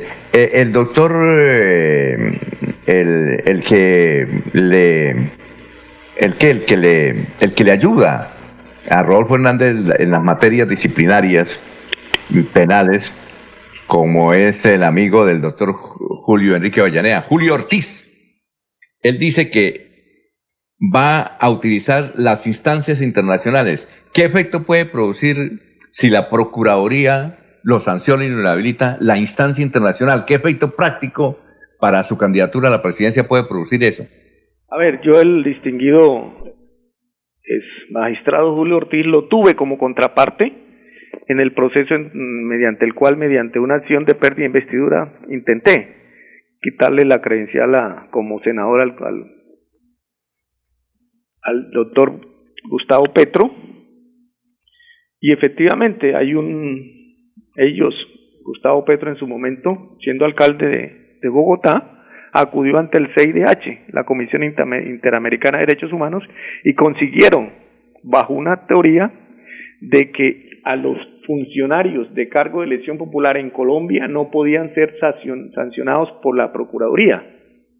Ese proceso lo perdí yo, pero después de esa pérdida de mi proceso contra el señor Gustavo Petro, salió una sentencia de la Corte Constitucional, decía que la Procuraduría sí puede sancionar a los funcionarios de elección popular, que no se está atentando contra el derecho fundamental, el artículo 40 de elegir y ser elegido. En ese orden de ideas ellos podrían acudir, pero yo veo poca ocasión de prosperar, de prosperar, Alfonso, porque ya hay una decisión por parte de nuestra justicia interna, en este caso de la Procuraduría General de la Nación, en el sentido de que ellos, como ente disciplinario, sí pueden sancionar a funcionarios de elección popular. Ah, ¿e-, ¿esa sentencia de dónde? ¿Del Consejo de Estado o de dónde? De la Corte Constitucional. Es decir, ya, ¿y esa es nueva? Sí, salió posteriormente a cuando yo perdí el proceso contra Gustavo Petro. ¿Y lo va a volver a meter o no? Pues por ahí hay un derecho de petición que no, nos han contestado, esperemos que lo contesten Alfonso y les Para volver, a insistir y quitarle la credencial a Petro, porque ahora ya puede, ¿no? Sí, ya puede, pero no se nos olvide que inclusive le han iniciado otras sanciones de tipo de responsabilidad fiscal cuando el tema de las basuras en Bogotá, inclusive él ahorita le debe al Estado más de 23 mil millones de pesos. Bueno, doctor Carlos, muchas gracias. Muy amable, ¿no? Muy, amable. Muy gentil. Éxitos. Muy bien, son las, eh, ¿algún comentario, César? 6 y 40 minutos. No, iba, iba a preguntarle al doctor Carlos Ay, ¿por qué no me dijo? Ah. Ya fue. Sí, cuénteme. ¿Qué le iba a preguntar? le iba a preguntar que, digamos, es, una pregunta de ciudadano a pie. que me llama la atención, digamos, él, él habita en Bucaramanga y, claro, y un abogado, pues la ley que él, en la que él está fundamentado es para todo el territorio nacional, sino que cuál es la motivación personal de Carlos Alfaro de demandar a Petro, quería preguntarle eso. Pero le pagan. Pero yo quería, quería saberlo, cuál es la motivación personal que tiene. Ah, es un, es una buena- sí hay una motivación personal, pero bueno, en la próxima. Bueno, eh, doctor Julio, ¿qué es lo que usted tiene ahí de un mensaje que le llegó sobre una denuncia de Ecopetrol? Doctor Julio, ¿no está el doctor Julio? Eh, entonces, eh, eh, Jorge, ¿qué es lo que está presentando? Hay, hay ego en los congresistas. Resulta, la, la historia que tengo es que Edwin Ballesteros publicó una información en el sentido que había conseguido 12 mil millones de pesos para un proyecto de gas en Puerto Wilches. Y entonces los otros congresistas santanderianos se pusieron bravos y dijeron, eh, no, un momentico, no solamente él, somos, somos varios. Haga el favor y nos respeta. Eh, ¿Qué fue lo que ocurrió realmente? Don Alfonso, lo que sucedió fue que eh, lo que sería una gran noticia para la comunidad de Puerto Wilches el sábado anterior, cuando el viceministro de Minas, eh, Diego, mm, no recuerdo el apellido, Diego Mesa, Diego Mesa Puyo, eh, haría el anuncio de la realización de ese importante proyecto de ampliación de la red de gas natural en Puerto Wilches. Esto, eh, el representante Edwin Ballesteros pues se adelantó al mismo ministerio, al mismo viceministro y publicó a través de sus redes sociales, a través de Twitter, un trino donde prácticamente eh, se adjudicaba eh, la gestión de este importante proyecto. Decía Edwin Ballesterio que gracias infinitas a nuestro presidente Iván Duque y al Ministerio de Minas eh, por atender nuestro llamado y mejorar la calidad de vida de 1.400 familias de escasos recursos de Puerto Wilches, llevando gas a sus hogares. Fue el trino que colocó desde el día viernes el representante de Ballesteros. Pues esto obviamente levantó el- el celo de, de los demás miembros de la bancada de congresistas de Santander, entre ellos la representante Nubia López, el representante Víctor Manuel Ortiz, eh, quienes reclamaron que en realidad el gestor de este importante proyecto, que cuesta alrededor de 12 mil millones de pesos, pues había sido el senador Jaime Durán Barrera. Eh, lo cierto es que este proyecto, eh, de casi 12 mil millones, eh, beneficia a 1.400 familias asentadas en las comunidades del- de la zona norte de Puerto Wilches, sobre la margen derecha del río Magdalena, y es un proyecto que desde hace muchos años ellos vienen reclamando al gobierno y a las autoridades para poder tener el beneficio del gas domiciliario. De estos 12 mil millones de pesos, 8 mil millones serán aportados por el gobierno nacional como, como de apoyo de, de confinanciación y otro dinero será aportado por el municipio de la firma contratista es, eh, Haga, Haga SA, es la firma que estará realizando el, el trabajo de ampliación de la, de, la, de la red de gas en la zona del río de Puerto Wilches y tomará un trabajo de 18 meses para llevar por fin este beneficio a estas comunidades. Pero eh, el, el proyecto creo que se paró un poquito precisamente por el reclamo de los otros eh, senadores o Pues la congresistas. verdad, don Alfonso, lo que hubo fue durante la locución que se hizo el sábado anterior a las 9 de la mañana a través de redes sociales, el, vice- el viceministro Diego Mesa eh, lo que hizo fue el anuncio de que ya la obra este, estaba en marcha, que pronto en los próximos días se estarán iniciando los trabajos de por 18 meses para la ampliación de la red, que en la misma locución estuvo presente el alcalde de Puerto Wilches, Jairo, Jairo Toquica, Presencial, presencial, presencial. Sí, se hizo de manera virtual, de manera virtual, Ah, a través virtual, de las redes sociales, desde Bogotá el viceministro, el alcalde de Puerto Wilches, e igualmente estuvieron participando los congresistas Edwin Ballesteros, Oscar Villamizar, Nubia López y Víctor Manuel Ortiz. Eh, estuvo también un los representantes de la firma contratista eh, de AGA S.A., que será la, que realizará el proyecto, que allí estuvieron haciéndole el anuncio a toda la comunidad de Puerto Wilches del inicio de, las obras de ese proyecto, de quiénes beneficia, los costos que tendrá y pues por su parte los congresistas eh, reclamando a su manera, pero de una manera, de- en, un, en un ambiente de camaradería, esto reconociendo el logro pues del trabajo conjunto entre gobierno, eh, legisladores y autoridades locales de Puerto de Puerto Wilches para la construcción de, de este proyecto. Eh, cada uno de los congresistas tuvo su participación allí para agradecerle a todos eh, su, su vinculación en, en este proyecto. uno diría que por ese problema de egos podría atentar contra el eh, contra el proyecto, ¿no? Por, por ego. Fui yo, fui yo, fui yo, fui yo, no fue usted. Y se ponen a pelear, se ponen a pelear y les van a quitar el proyecto. Sí, pero, pero no, no, pero, pero- pero la verdad eh, el proyecto no, no tiene riesgo hasta ahora, ya están adjudicados los recursos, eh, ya se conoce el nombre de la firma contratista que adelantará el trabajo, ya se, hay una planificación del mismo y lo que se espera ya pues para beneficio de las comunidades de Puerto Wilches es que eh, en 18 meses se está dando al servicio de, de, de todo ese servicio. Es más, el alcalde de Puerto Wilches, Jairo Tautica, se comprometió a, durante la locución a realizar un, un buen sancocho, un, o a comer un, un buen cocido de pescado y yuca y plátano con el viceministro en Bijagual para celebrar allí eh, el- la llegada del gas domiciliario. Es que, el director, no, a decir al director que eso es lo que se llama un eh, ego chaquiro. Ego chaquiro, ciego, sordomudo, ¿no? Está Sí, pintado. eh. O sea, primero yo y no escucho a los demás. Eso, es ego chaquiro, pero bueno, pero Sí. eh, de, de positivo tiene, de positivo tiene que están peleando por traer plata y eso está bien. Espero que también peleen cuando no traen, o sea, que se den palo cuando no hacen nada, eh, ellos mismos se critican, no, usted no ha hecho nada, qué". Espero que se peleen por traer y se peleen por no traer, y eso activa la política y la dinámica de la economía, eso está bien. Pero lo más importante es que beneficia a la comunidad, digamos, en el, para el caso, para los hombres, para el sentido común, para nosotros los hombres de a pie, no importa quién, quién traiga la gestión, no, no, no hacemos parte de los votantes de ellos ni de sus carpas políticas, pero nos alegra mucho que se traiga recursos para Santander y que dejen el ecochaquiro hablado por un rato, que, que crezcan todos un poquito, de verdad.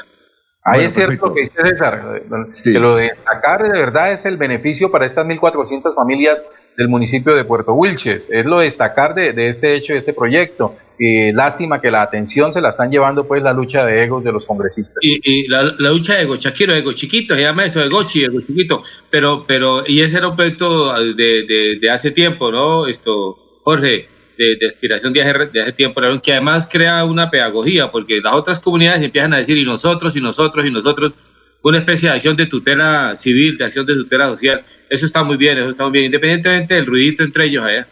Bueno, son las 6 y 48. El Instituto Técnico Laboral Cajazán eh, le enseña a hacer su declaración de renta personal para persona natural. Encuentros virtuales. Junio 26, de 5 de la tarde a 9 de la noche. Junio 27, de 8 de la mañana a 12 del mediodía. Para afiliados y particulares. En los teléfonos 312-614-6384 y 311-516-4698. Son las 6 y 48. También estamos en la Semana del Cacao. Les dice Fe de Cacao. El aire cada día está más pesado. Por eso yo le apuesto a la movilidad limpia. Gracias a Copfuturo puedo escoger con qué moverme aportándole al planeta bicicletas, patinetas o motos eléctricas para llegar a la U consciente de mi futuro. Por un planeta sostenible, yo me muevo limpio por la ciudad. Copfuturo, piensa en mí, piensa en todo. Alfonso Pineda Chaparro. Está en Últimas Noticias de Radio Melodía 1080 AM. 6 y 49 minutos, el sol ya está penetrando inclusive en las habitaciones a esta hora en Bucaramanga. Nos vamos para eh, Miami, ahí está Florentino con toda la información a las 6 y 49. Muy buenos días, Florentino. Hola, ¿qué tal? Esta es La Vuelta al Mundo en 120 segundos. Le saluda Florentino Mesa. El director de la Organización Mundial de la Salud OMS, Tedros Adhanom Ghebreyesus, advirtió que la pandemia de coronavirus está empeorando, aun cuando la situación en Europa muestra mejoría, luego de que el domingo se reportaran 136.000 nuevos casos en el mundo, la cifra diaria más alta hasta el momento. El número total de contagios del nuevo coronavirus en el mundo llega hoy a 7.131.000, con 407.000 víctimas fatales y un poco más de 3.300.000 pacientes recuperados. Estados Unidos sigue siendo el país más afectado, con 1.961.000 casos y 111.000 muertos. Las condiciones económicas se han deteriorado dramáticamente en Latinoamérica y el Caribe por la pandemia de coronavirus y la región experimentará una contracción del 7.2% este año, la más pronunciada de las últimas seis décadas, pronosticó el Banco Mundial. George Floyd, el hombre negro cuya muerte inspiró una reflexión global y movilizaciones sobre la injusticia racial en una gran cantidad de países, será enterrado hoy martes en Houston, Texas, de vuelta en casa tras un recorrido en un carruaje tirado por caballos. Será sepultado junto a la tumba de su madre. El presidente de México, Andrés Manuel López Obrador, puso como ejemplo de que la política neoliberal ha resultado un rotundo fracaso en el mundo al estado de Guanajuato tras un fin de semana de asesinatos relacionados con el narcotráfico que dejó tres docenas de muertos. La inflación en Venezuela volvió a repuntar en mayo al llegar al 38.6% frente a 27.5% de abril, según datos del Banco Central.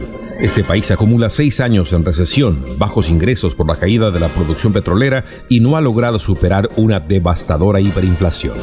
La vicepresidenta argentina Cristina Fernández de Kirchner se reunió con el juez que investiga el supuesto espionaje ilegal del que habría sido víctima durante el anterior gobierno y que supuestamente abarcó a cientos de políticos, sindicalistas, periodistas y religiosos. Esta fue la vuelta al mundo en 120 segundos. Hola, doctor Julio. A usted le llegó una denuncia de Barranca sobre la muerte de un paciente coronavirus, ¿verdad? Eh, sí, Alfonso, he conocido un comunicado que ha expedido la Unión Sindical Obrera eh, relacionado con la muerte del segundo eh, paciente por COVID en la ciudad de Barranca Bermeja, atendido en la policlínica de, de Ecopetrol, que se supone pues es un centro médico de muy alta calidad. pues según refiere este comunicado, la paciente ingresa el 20 de mayo a, a esa institución clínica, es atendida al parecer por otro tipo de, enfermedad. Allí permanece durante 10 días, es dada de alta y obviamente tiene que regresar al día siguiente, o sea, el primero de junio, en donde es nuevamente hospitalizada, falleciendo el día 2 de junio. Según informa el comunicado, pareciera como si el centro médico no se hubiese, no hubiese advertido que la señora estaba infectada de, de COVID y, eso se desprende de las eh, afirmaciones que contiene este, este comunicado, Alfonso, porque dice que la paciente es hospitalizada en una habitación en donde estaban la generalidad de los pacientes, es decir, no fue objeto de un aislamiento, no hubo eh, tratamiento o consideración especial para evitar la contaminación. Los mismos eh, empleados y el personal de médico de la clínica desconocían la condición de la paciente no hubo, no hubo un cercamiento, digámoslo así. En sí, claro.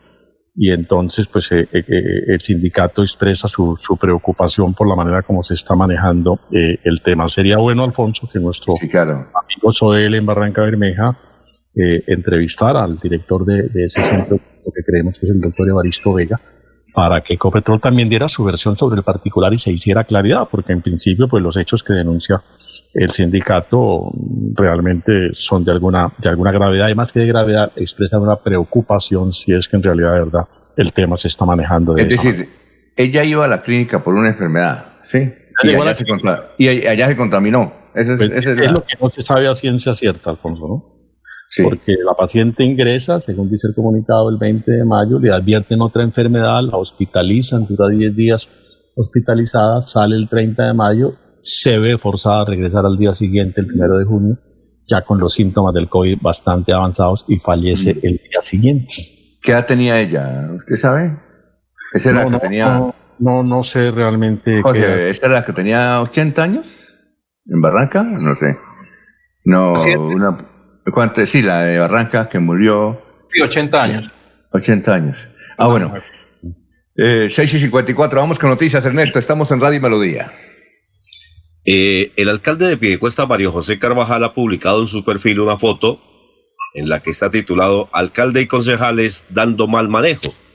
Ah. Eh, el pie de la foto dice, se ve en la foto que se reúnen a escondidas a consumir trago y a hacer fiestas. ¿El mismo alcalde la publicó? La ley no les aplica, señor. ¿El mismo alcalde la publicó? Sí. déjeme termino pues, y les dejo ah, bueno. para que ustedes... Sí, no, es que, me, es, que, es que me sorprendió, viejo.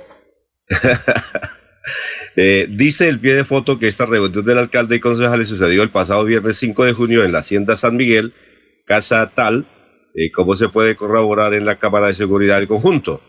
Negociaban que al día siguiente escogerían al presidente del Consejo para la vigencia 2001. Ahora unos, fiesta mal, pueblo, hambre y comparentos. Bueno, pero entonces el alcalde de, eh, de Pie de Cuesta, María José Carvajal, publica en su perfil es evidente el desespero de quienes quisieron seguir en el poder y recibieron el castigo ciudadano. Con movidas como estas creen que pueden enlodar nuestro trabajo.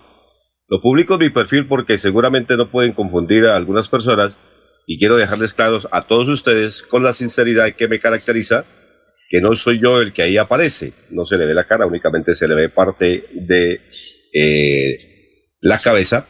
Y además, según me expresan los concejales, esta foto fue mucho antes de la pandemia, en el mes de enero, dentro del marco de la celebración de un cumpleaños. He demostrado que no he dudado para hacer cumplir la norma en aras de proteger el COVID. Esto nos motiva para seguir haciendo lo correcto, seguir trabajándolo como he hecho hasta hoy día.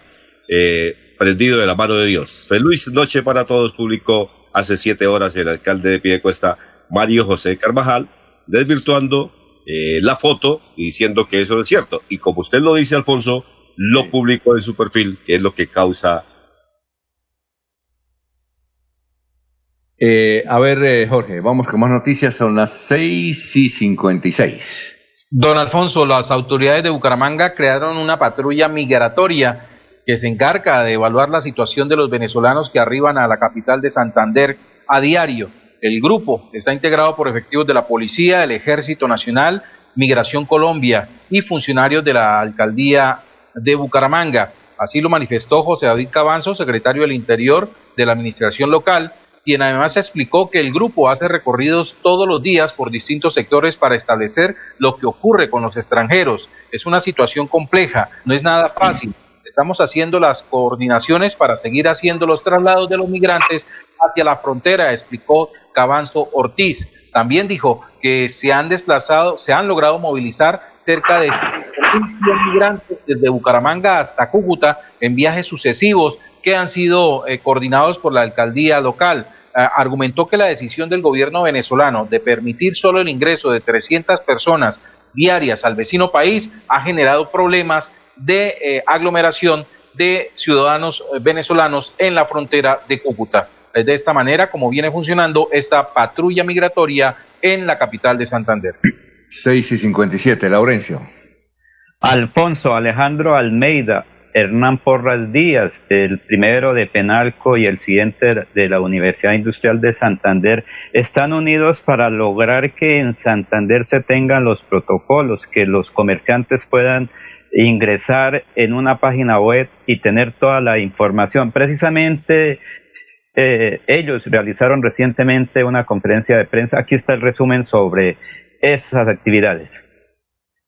Y que esos protocolos permitan a toda la cadena de valor, desde el ingreso de proveedores, distribución, podamos garantizar esa seguridad y esa responsabilidad civil contractual y extracontractual que tenemos no solamente con, con las personas que, que hoy eh, eh, empleamos, sino también eh, con la gente y la comunidad en general.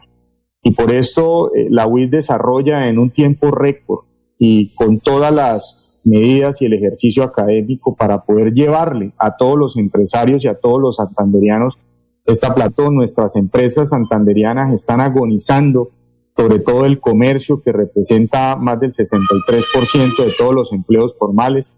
Es por esto que la UIS, a través de esta medida de manera responsable, le quiere entregar a todos los santanderianos y a todos los empresarios esta alternativa digital para que de cierta manera la universidad toque las puertas de todos los empresarios, entender, comprender y sobre todo aplicar y acatar esos protocolos. Hoy las empresas piden una cosa, necesitamos trabajar. Lo único que estamos pidiendo ahorita es poder, eh, poder cumplir con nuestras obligaciones, poder seguir dando empleo. Esa estrategia que muy bien lograda hizo el señor rector y la UIS, tú me cuidas y yo te cuido, poder garantizar esa seguridad y esa tranquilidad para salir a las calles y hacer un ejercicio muy responsable. Poder mantener a nuestro departamento en los primeros lugares del manejo hoy no solamente de la crisis en salud, sino también de cómo reactivamos la economía. Es que estamos recogiendo lo que sembramos. El modelo educativo, que en los últimos años ha estado soportado en la familia y en la escuela o colegio, ha fortalecido el privilegiar al individualismo sobre el colectivo, sobre la sociedad. Hoy la mayoría de nuestras personas hace más énfasis en mis derechos y muy poco en mis deberes. Nos permite observar que la gente en la calle sale, una porque le toca pero también hace lo que considera que debe hacer y es, insisto, muy individual. Entonces no se preocupa por el bien común, está preocupado más es cómo yo satisfago mi necesidad. El rol de las universidades, ayudar a la protección de la vida buscando un equilibrio. A los tres meses se nos fue la capacidad de ahorro, la capacidad de ayuda y nos tocó salir a buscar cómo reactivar esa economía. Por eso la universidad debe acompañar en esto que hoy día ya se puso de moda la nueva realidad. La nueva realidad no es más que hay que seguir la vida. No nos podemos quedar, hay que seguir nosotros, nos tenemos, tenemos que convivir con el virus. Si nosotros no nos comportamos adecuadamente, es probable que nos contagiemos, nos infectemos de este virus y entonces entremos a sufrir la enfermedad que la OMS denominó COVID-19. Uno es un piloto para tratar de capacitar al comerciante informal, a ese llamamos el vendedor ambulante que está en la calle. Y por último, con el ánimo de capacitar ya al transeúnte, a la persona que va por la calle, que tiene que desplazarse de un lado a otro. Al señor rector, gracias a la UIS por liderar esto y una entidad que está al servicio de Santander y al servicio del sector empresarial. Una vez más lo están demostrando. un saludo especial a Alejandro, que, con el cual hemos hecho una buena generación de empresarios que lleva a la nueva generación de la clase política. Está demostrando que sí se puede trabajar en conjunto, que va a ser muy interesante para que esto nos ayude a preservar la salud y a reactivar la economía. Recuerde, yo te cuido, tú me cuidas.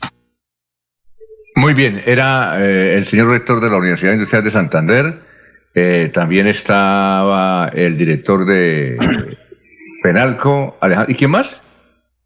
No, eran los dos, Alfonso. Eh, el doctor Alejandro Almeida de Penalco y el rector de la Universidad Ah, Industrial de Santander Perfecto. lograron Muy la bien. academia y el gremio económico. Listo, listo. Nos vamos a unos mensajes. Son las 7 de la mañana, dos minutos. Estamos en Radio Melodía. Aquí Bucaramanga, la bella capital de Santander. Transmite Radio Melodía, Estación Colombiana, HJMH, 1080 kilociclos, 10.000 vatios de potencia en antena, para todo el oriente colombiano.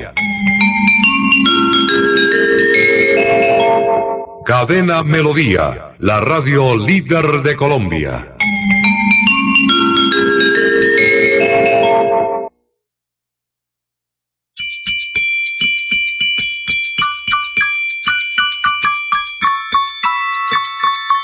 Oye, ¿sabes qué puedes hacer los martes y los jueves? De 3 a 3 y media de la tarde, no te pierdas Batuta al aire, aquí mismo. Un espacio de diversión, entretenimiento y formación musical. Viaja con nosotros.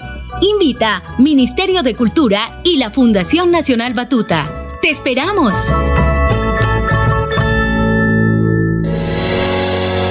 Los problemas del colon inflamado son bastante comunes en los colombianos, hombres y mujeres, siendo una dolencia de difícil tratamiento. La terapéutica natural Araltel ha encontrado a través de los años de investigación un producto que ha demostrado ser útil en el tratamiento del colon. Tome el Araltel Lamevis por cuatro meses de manera constante y note usted mismo los resultados. Si ya estás en casa cuidando tu salud y la de los tuyos, no olvides que puedes tener los productos naturales Araltel a través del servicio a domicilio en tu ciudad. Comunícate en Bucaramanga al celular 315-447-1995. Recuerda, 315-447-1995. 1995. Tienda Naturista, tu vida y naturaleza en Bucaramanga. En Financiera como Ultrasan nos preocupamos por ti.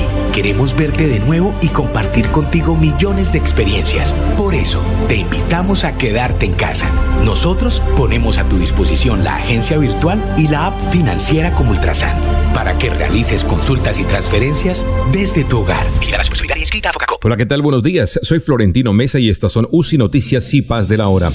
Cuba debe privilegiar su relación con Colombia y no con el ELN, asegura el presidente Iván Duque al responder requerimiento del gobierno isleño. Pasa en el Congreso a último debate el proyecto de ley que declara que los delitos sexuales contra menores de edad son de carácter imprescriptible. La pandemia del coronavirus está empeorando, advierte la OMS, mientras la cifra de contagios es de 7.131.000 con 407.000 muertos en todo el mundo. Y ahora los detalles. Cuba debe privilegiar su relación con Colombia y no con el Ejército de Liberación Nacional ELN, afirmó el presidente Iván Duque al acusar a esa guerrilla de abusar de la confianza de La Habana para planear ataques terroristas en detrimento de la búsqueda de un acuerdo de paz. La declaración del mandatario se produjo una semana después de que La Habana arremetió contra el gobierno colombiano al acusarlo de abrir el camino para que Estados Unidos incluyera a Cuba en una lista de países que no cooperan plenamente con la lucha para combatir el terrorismo. La Comisión Primera del Senado aprobó en tercer debate la iniciativa por la cual se declara imprescriptible la acción penal por abusos sexuales contra menores de edad, mientras se espera para este martes destrabar el proyecto de cadena perpetua para violadores y asesinos de niños.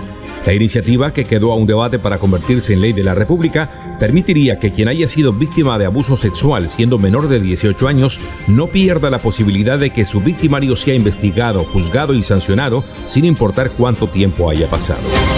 Este es un momento para abrir nuestros corazones y ayudar a quienes más lo necesitan. Los privados de la libertad requieren de nuestra solidaridad durante esta crisis. Por eso, el Ministerio de Justicia, junto con la Corporación Minuto de Dios, han creado la campaña Tras las rejas necesitamos tu ayuda, actúa con el corazón. Esperamos tus donaciones, las cuales recibiremos en Bogotá, en la transversal 73A, número 8261. También puedes consignar en la cuenta de ahorros número 004000 189862 de Da Vivienda. Gracias por tu generosidad.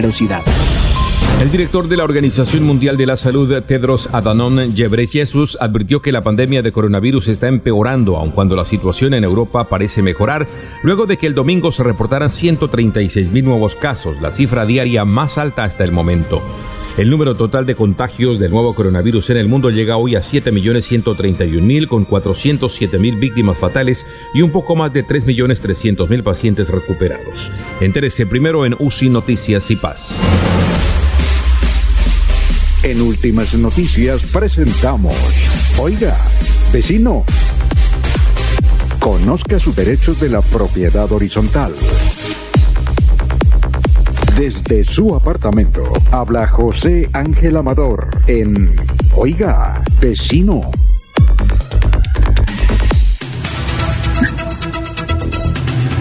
Son las 7, 8 minutos. Oiga, vecino, ¿cómo se encuentra, vecino? Buenos días. Oiga, vecino, muy buenos días. Iniciando este martes bastante entusiastas y oyéndolos a ustedes durante toda la mañana, mis estimados amigos. Una inquietud de un oyente que dice que eso fue de ayer, cuando terminamos, que él tiene muchos problemas en su unidad residencial, con el celador, con la administradora, que dónde se queja, que a, dónde va, que llamó a la personería y le están tomando el pelo, que a dónde va entonces. Sí, es el gran problema que tiene la horizontal. No hay autoridad ante la cual acudir. Se supone que para temas de, de código de policía, de confrontación y enfrentamientos, se acudiría a una inspección, a una comisaría inclusive. Pero ¿dónde están en este momento abiertas esas entidades para que atiendan al público? ¿De qué manera puede la gente acudir a ellos para encontrar soluciones? Entonces, aparentemente, lo que hablamos ayer, la propiedad horizontal es un gueto en donde hay un administrador, un consejo de administración y de pronto un registro fiscal, y entre ellos son la autoridad de ese conjunto. Imponen sanciones, pero no resuelven absolutamente nada. No atienden las quejas y comentarios de los habitantes de la propiedad horizontal. Y eh, va uno a la alcaldía, que es el que le corresponde de alguna manera prestar atención, y francamente no hace absolutamente nada. Mire, en la pandemia todo lo que se ha descubierto a raíz de las confrontaciones en la propiedad horizontal se debe a eso, al abandono del Estado de esta comunidad, de este sector social tan importante de vecino. Ese es un problema bastante grande lo que nos plantea ese residente. ¿Y cuáles son los temas de hoy? Ah, bueno, eh, hemos venido recibiendo muchas quejas también de confrontaciones entre el Consejo de Administración, entre el administrador y a veces eh, la participación del Comité de Convivencia y del revisor fiscal. Entonces, hoy vamos a tratar ese choque de trenes. Vamos a procurar explicar las funciones de cada uno de los miembros, de cada uno de los órganos de dirección. No hay mucha literatura en la ley 675, allí solamente se define la importancia del administrador como el representante legal de la propiedad horizontal, pero queda pendiente conocer entonces las funciones del Consejo de Administración y para ello nos corremos a las funciones de una junta directiva en las diferentes organizaciones sociales, porque al final de cuentas la personalidad jurídica eh, se mueve alrededor de una junta directiva, en el caso de la propiedad horizontal es el consejo de administración. Entonces, por ejemplo, en Torcoroma está llevándose a cabo el empalme. Torcoroma es la ciudadela, es la ciudadela, Torcoroma. Sí, señor. Se está llevando a cabo el empalme entre el consejo saliente, la administradora saliente y el nuevo administrador. Y eso es un choque terrible. los que salen no quieren entregar, los que llegan pues afanados por cumplir con su labor y los eh, propietarios en, dificultades muy grandes. Ayer nuestro ah, vecino Laurencio nos comentaba una situación muy delicada también en un conjunto residencial, en donde tuvo que llegar la policía a atender el conflicto que había ahí porque todos querían que ese administrador se fuera ya, no lo querían más en su propiedad.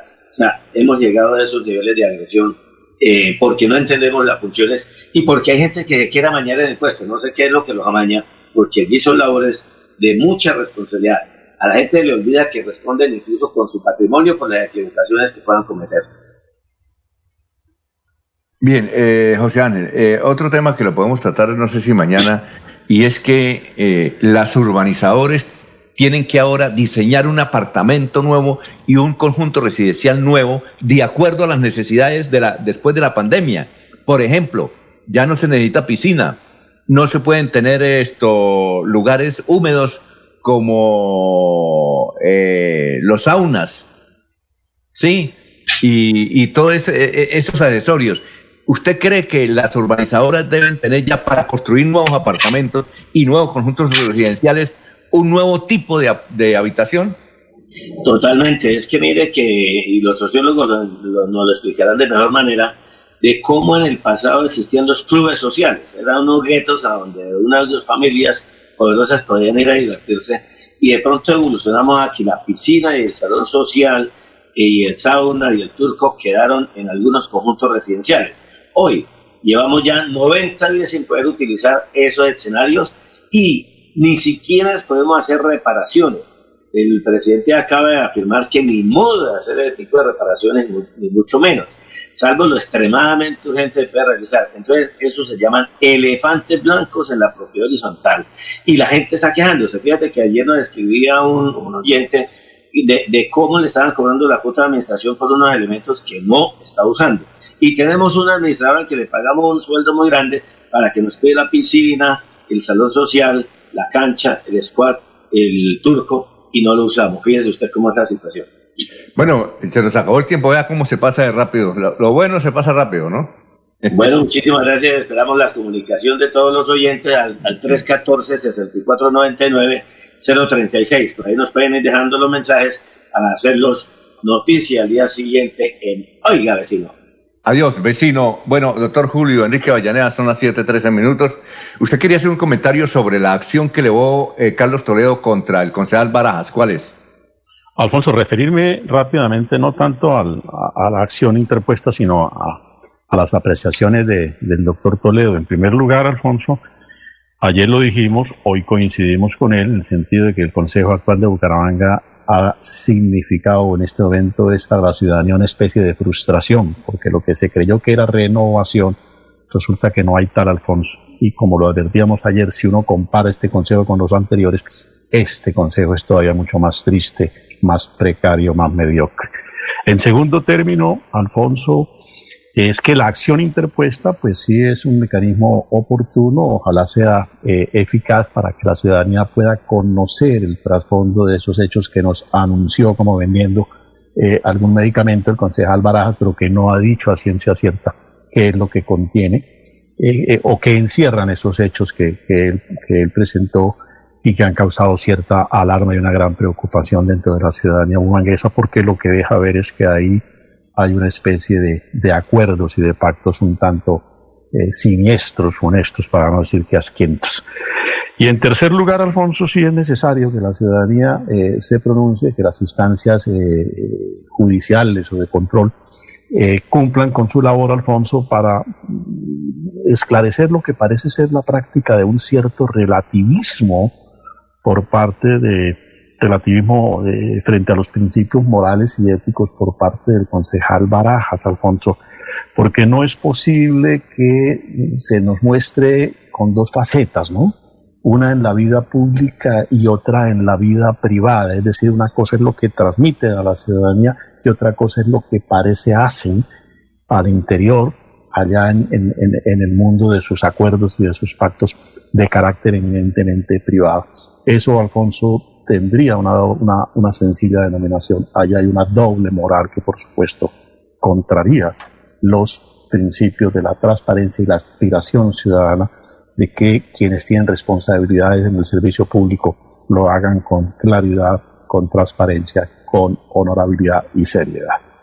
Es que lo que dicen, doctor Julio, es que allá se negociaron las, la Contraloría y la Personería, los, la presidencia del Consejo, la Secretaría del Consejo. Por eso es que no se ha podido elegir Contralor ni Personero, doctor. Claro, sí. Es una ciudad que no tiene Contralor ni Personero. Vea, ya, ya vamos en el sexto mes prácticamente. Y esas fueron las prácticas políticas contra los cuales los ciudadanos de Bucaramanga votaron para conformar el pasado o en las pasadas elecciones para conformar el actual Consejo Municipal.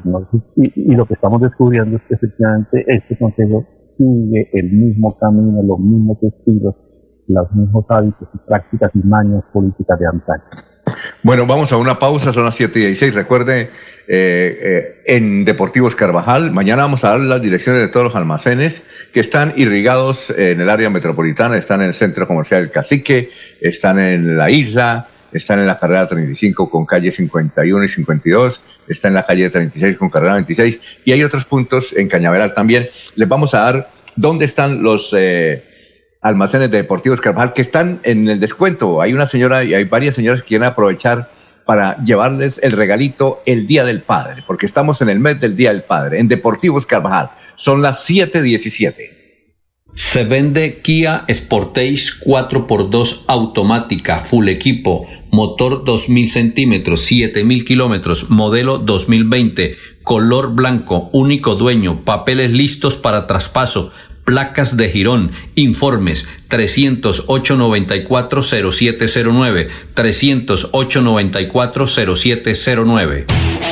En COP Futuro le apostamos a una Colombia más educada.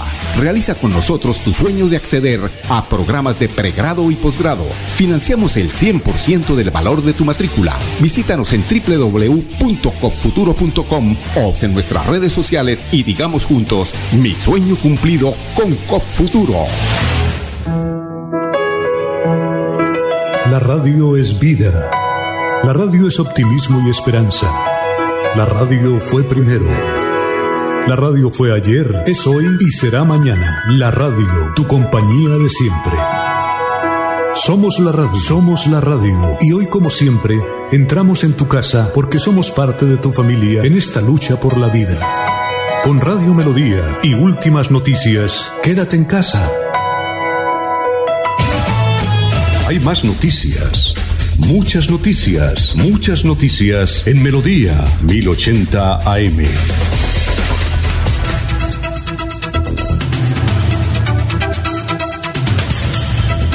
Un profesor del colegio, pues, hablamos con un profesor del colegio del Rosario, en Bogotá, de la Universidad del Rosario, y me dijo lo siguiente, no sé si es mucha generosidad, mucha generosidad, y es lo siguiente, es que la universidad tenía mega obras por 75 mil millones de pesos. Iba a realizar mega obras por 75 mil millones de pesos. El consejo directivo decidió pararlas, suspenderlas, y esos 75 mil millones de pesos lo va a invertir en estudiantes para que ningún estudiante matriculado se quede por fuera de la universidad.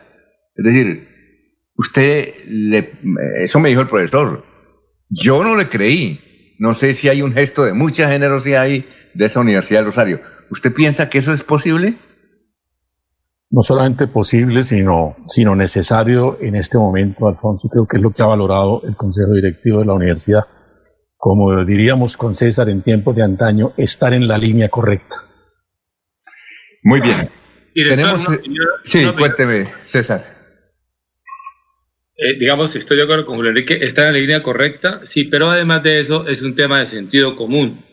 Es decir, no, la universidad no se va a desarrollar más en edificios, más en infraestructura, porque la educación, la, la es que la, la, la, comunidad estudiantil, los estudiantes no tienen, no tienen tecnología de, de, punta o de alto nivel para la educación virtual, que además hay que volverse virtual porque alguna vez tenemos esa charla pendiente, Julio Enrique, de qué es la educación virtual, las clases virtuales, que creen que es ir a internet a mirar a un profesor y eso, eso requiere otras cosas.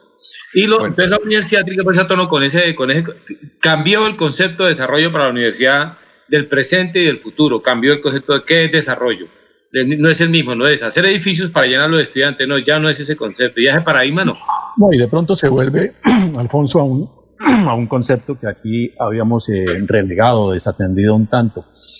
En la historia de la universidad en Colombia es que por más de 100 años las universidades tradicionales hicieron universidad pensando en la calidad de lo que enseñaban y pensando en el estudiante. Y lo que menos se ocuparon fue de las edificaciones, las universidades tradicionales funcionaron en casas viejas, en casas antiguas, que fueron cayendo, mientras que las universidades nuevas, y con esto no quiero señalar a nadie en particular, entendieron que eh, hacer universidad era tener campus, como dicen ahora pomposamente, y deslumbrantes edificaciones, paisajes muy atractivos, pero de calidad de docentes y de pensar en el estudiante poco. Lo que dice César es cierto, el COVID los obliga a reflexionar y a atinar nuevamente en eso que llamamos la línea correcta. En la universidad lo prioritario es el estudiante. Sin estudiante no hay universidad. Podrá haber eh, nuevos edificios, pero no habrá universidad si no hay. Espere, espere un momentico, es que tenemos a la doctora Jacqueline F. Cacao en la línea. Doctora, tenga usted muy buenos días. Muy buenos días. ¿Cómo está? La salvamos de Radio Melodía. Muy buenos días, me alegra saludarlos Gracias por eh, la oportunidad. Bueno, doctora Jacqueline, usted que es de Cacao, le hemos llamado por lo siguiente. Estamos en la Semana del Cacao. ¿En qué consiste la Semana del Cacao y cómo podemos participar? Bueno, eh, sí, efectivamente acabamos de determinarla. Se hizo del primero al 5 de junio. Eh, estamos en una campaña a nivel nacional que es numeral El chocolate nos une y la semana del primero al 5 de junio nos correspondió desde Santander numeral El Chocolate nos une. Acabamos de terminar nuestra campaña eh, donde estamos promocionando todos los municipios cacaoteros del departamento de Santander y sus organizaciones y emprendimientos de, transformadores de cacao. Entonces, eh, contarles que nos ha ido muy bien, que hemos tenido, es una campaña que se está haciendo pues obviamente de manera virtual, dada la eh, situación de la pandemia, pero hemos tenido muy buena acogida afortunadamente. Ah, qué bien. Eh, ¿Cuánto cacao produce Colombia, doctora Jacqueline Vargas? Eh, el año pasado este, produjimos 59.750 toneladas estamos muy cerca de, de, pues, de esas 60 mil toneladas. Nos fue muy bien eh, con la producción y pues eh, ahí vamos creciendo gradualmente eh, en ese incremento de producción de cacao a nivel nacional. Santander, ¿cuánto produce? De esas 60 mil, Santa... ese es al año, ¿no? Sí, señor. Cifra en 2019, sí, señor. Sí, sí, sí. ¿Y Santander cuánto produjo? Eh, Santander produjo 25.500 toneladas de esas eh, 59.000, eh, aportando el 42% de la producción nacional. Somos el primer productor de cacao a nivel nacional. Muy bien, y ahora estamos en México, ¿no? Estamos llevando cacao a México, ¿cierto? Sí, a México y a otros a otros destinos, sí, señor pero pues un cliente potencial es México para las exportaciones del cacao colombiano. Doctora Jacqueline, yo le voy a, contar una anécdota que siempre le hemos mencionado acá. Hace como 30 años, resulta que pues los médicos le prohibían a la gente el cacao. Cuando iban del médico a ver, ¿usted qué tiene? Uy, se le subía el colesterol, tiene este problema, déjeme el cacao. ¿Usted qué toma? No, cacao, deje el cacao. Entonces eh, le tocó la Federación Nacional de Cacaoteros iniciar una campaña no solamente a través de los medios de comunicación, sino a través de los médicos. Y vino aquí un conferencista a la Cámara de Comercio. Usted es muy joven, yo creo que usted no había nacido. Doctora Jacqueline, estoy hablando de 30 años. Entonces, eh, en la Cámara de Comercio el conferencista que sabía mucho de cacao, era ecuatoriano. Y entonces nos eh, recuerdo que habló del cacao, de los beneficios para la salud que tenía el cacao. Pero dijo, el problema no es el cacao, el problema es que le echan leche al cacao. Cuando usted le echa, eh, le combina el cacao con leche, ahí perjudica la salud. El cacao solo no. Inclusive, y él recordaba que hace 50 años, eh, en el campo, cuando iban, y yo creo que Laurencio logró, y el doctor Julio y César, eh, era que las medias nueve era, eh, sobre todo por las once, era el, cacao. Tremendos tazas de cacao, pero solo, sin leche. A partir de 1970 comenzaron a combinarla con leche. Y ahí se produjo esa combinación que, según los médicos, es mortal. Uno puede tomar el cacao, pero solo. Y es bueno para la salud. Todo el cacao que quiera y es bueno para la salud. Pero cuando usted le combina leche, ahí se tira el cacao y perjudica la salud. Tanto así que en los ancianatos lo que más toman es chocolate. Los viejitos, pero cacao puro, básicamente. ¿Usted conocía esa anécdota? Sí, claro. Eh, efectivamente, y tiene toda la razón, en la combinación que se hace a chocolate, eh, cuando, cuando se le agrega leche y adicional a un tema tradicional que tenemos nosotros es que el chocolate de mesa consume, tiene bastante contenido de azúcar. Entonces, ahí es donde nos empiezan a decir, cuando tome chocolate o el chocolate me hace daño. No, el chocolate, el cacao como tal tiene muchas propiedades en temas funcionales, en temas nutracéuticos, eh, pues es un alimento que a uno le da energía, bienestar, felicidad. Y pues lo que tiene precisamente la campaña que nosotros estamos haciendo es que eh, o sea incentivar al consumo porque eh, consumir cacao chocolate es muy bueno para la salud.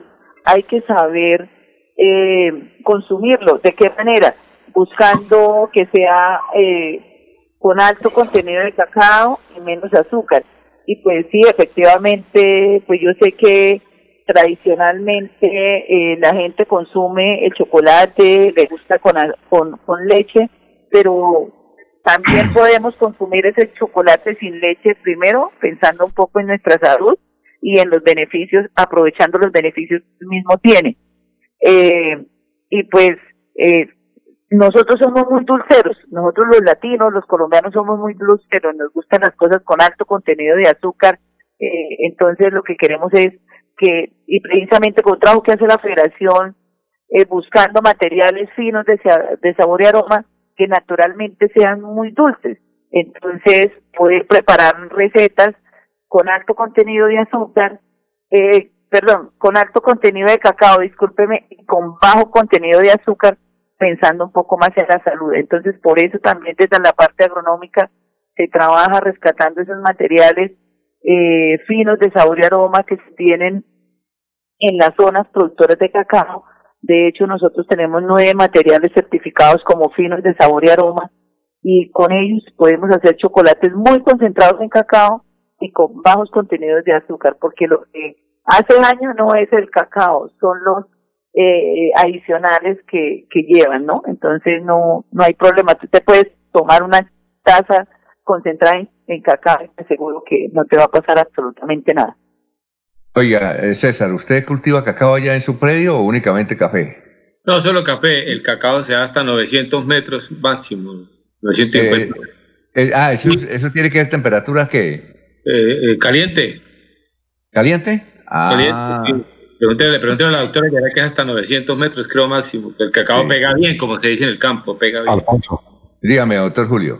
Pero yo creo que hay que hacer una claridad, y esto lo afirmo para, para introducirnos en el debate, porque por supuesto no es el campo nuestro. Yo lo que entiendo, Alfonso, no es que la mezcla cacao-leche haga daño, como se dice coloquialmente, perjudique la salud. No, Alfonso, lo que entiendo es que esa mezcla puede contrarrestar las bondades de uno y de otro producto. Por ejemplo, la leche puede contrarrestar el hierro, es decir, no se aprovecha el hierro que puede suministrar el cacao y a su vez el cacao contrarresta el calcio que tiene la leche. Entonces no es que haga daño como tal, no es que enferme a la persona, no es que le cause malestar, sino que se pueden diluir por esas mezclas los efectos benéficos de uno y otro producto.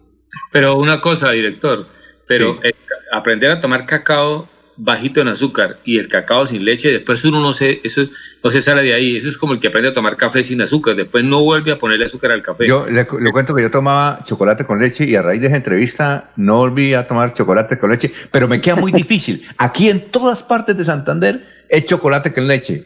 Solamente una, dos, tres partes vende chocolate puro, pero de resto en todas partes es chocolate con leche.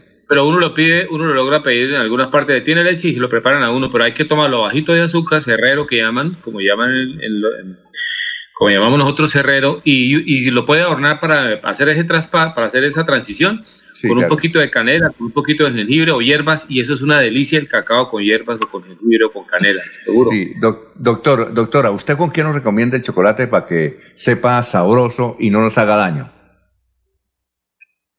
¿Cómo le ¿Doctora? recomiendo? Sí, señor. Sí, ¿cómo nos escucho. ¿Cómo le recomienda tomar cacao eh, que no nos haga daño y cómo lo podemos combinar? Bueno, yo le recomendaría que como el tema de tomarlo con leche y cargado, digamos, de dulce, eh, son temas tradicionales porque nosotros somos altos consumidores de cacao, del chocolate en casa. Mi recomendación es eh, empezar a tomar un cacao puro, ojalá sin leche, no porque sea mala, como dijo el doctor, sino porque pues hay organismos que a veces no, no, no toleran los lácteos. Entonces, para que tengamos como un mejor beneficio, pues empecemos a disfrutar ese chocolate puro con bajo contenido de azúcar para que empecemos también a educar nuestro paladar. Al principio va a ser difícil porque pues tradicionalmente uno tiene o culturalmente también tiene uno esas tradiciones, pero si empezamos a cambiar un poco eh, nuestras costumbres tradicionales y a disfrutar realmente todos esos valores organolépticos que tiene el cacao, pues tenemos que hacerlo eh, con chocolate puro, con bajo contenido de azúcar. Entonces se pueden tomar un chocolate que tenga 70% de cacao y por ahí un 30% de azúcar, o, o hasta 80% de cacao y un 20% de azúcar. Porque ¿cuál es la diferencia de nosotros los latinos con los europeos? Que ellos se comen incluso una barra de chocolate hasta el 100% en cacao, porque están pensando un poco en la salud, ¿no? Un 80% en cacao, un 70% de cacao, y, y es también pensando un poquito en salud. Empecemos a subirle el porcentaje de cacao y a disminuir el, el porcentaje de azúcar, vamos educando el paladar y de, y de paso vamos deleitando esos sabores a nuez, a flores, frutas, a caramelo, eh, naturalmente que tienen nuestros cacaos colombianos, porque nuestro cacao colombiano es un cacao que está certificado por la Organización Mundial del Cacao como fino de sabor y aroma en un 95%. Mi recomendación es, empecemos a hacer chocolates con más concentración de cacao. Bueno, eh, doctora Jacqueline Vargas, ha sido usted muy gentil, muy amable y desde luego gracias por todos esos aportes que nos ha dado hasta nuestra misión de hoy. Muy amable y muy gentil, que pase un buen día. No a ustedes Alfonso. y los invito a que se Sí, tomen una tacita de chocolate. ¿Tiene una pregunta para ella? No, una pregunta complementar. Yo Ah, recomiendo. Perdón, doctora Jacqueline, hay una pregunta para usted. No, no, pregunta Ah, no, perfecto, simplemente señor. complementar lo, complementar lo que ha dicho la doctora a propósito de cómo se recomienda tomar el chocolate. Yo lo recomiendo con cuajada, arepa y tamal. Buenísimo, Sí, sí, buenísimo. sí. Sí, sí, claro. bueno, muchas gracias, muy amable. Y éxito. No, para... Muchísimas gracias. Que estén muy bien. feliz día. Éxitos. Muy bien, la doctora. Jacqueline Vargas de Fede Y, y Cacao. con, con un pedazo de carne seca, es muy rico. ¿En serio? Ahora, Oiga, ¿sabe dónde venden la carne oreada ya preparada? Eh, es que venden ya carne eh, oreada, doctor Julio. Eh, eh, en los almacenes de cadena, en éxito y todos. Vende eh, la carne oreada ya lista para, para carne. ¿Sí sabía? ¿Jorge sabía? ¿Jorge qué, bu- Jorge qué chef? ¿No sabía? No, ¿No? no, no. ¿Y no, no. qué? Se, pone en la, se pone en la plancha y se calienta. Y listo, listo. es otra, es Eh. otra para el preservativo. Yo, esa partidita ahí no. Le compré en el éxito. Nitro y preservativo. No, pero sabroso. Ah, buena la, buena la de la plaza de mercado central, esa sí es una carne. Esa sí. Venga, eh, venga, director Alfonso. O la de, o la del Bien. gaseosa es sabrosa, pero muy dañosa, ¿no? Socorro. ¿La qué? La gaseosa es Carne sabrosa. seca del No.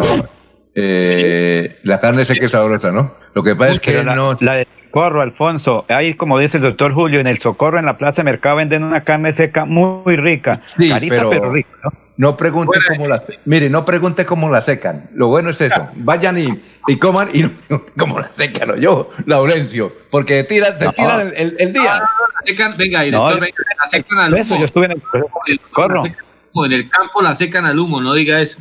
No, ay, Dios mío. Son las 5, las 7:36. Estamos en Radio Melodía. Aquí Bucaramanga, la bella capital de Santander.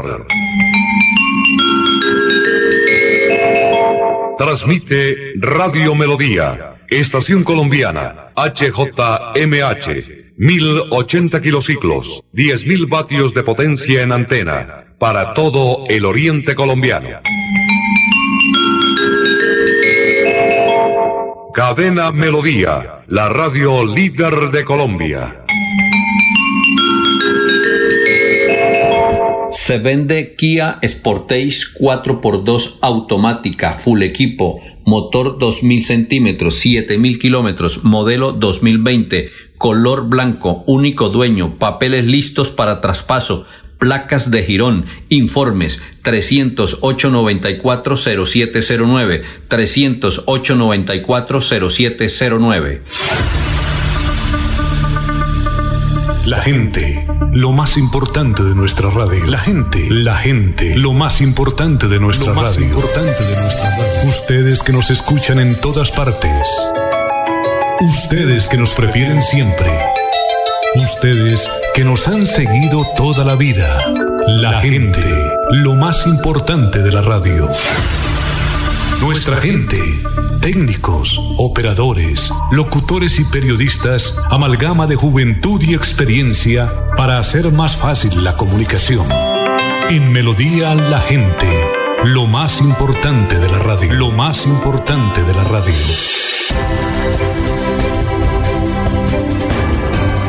Información y análisis. Es el estilo de Últimas Noticias por Radio Melodía 1080 AM.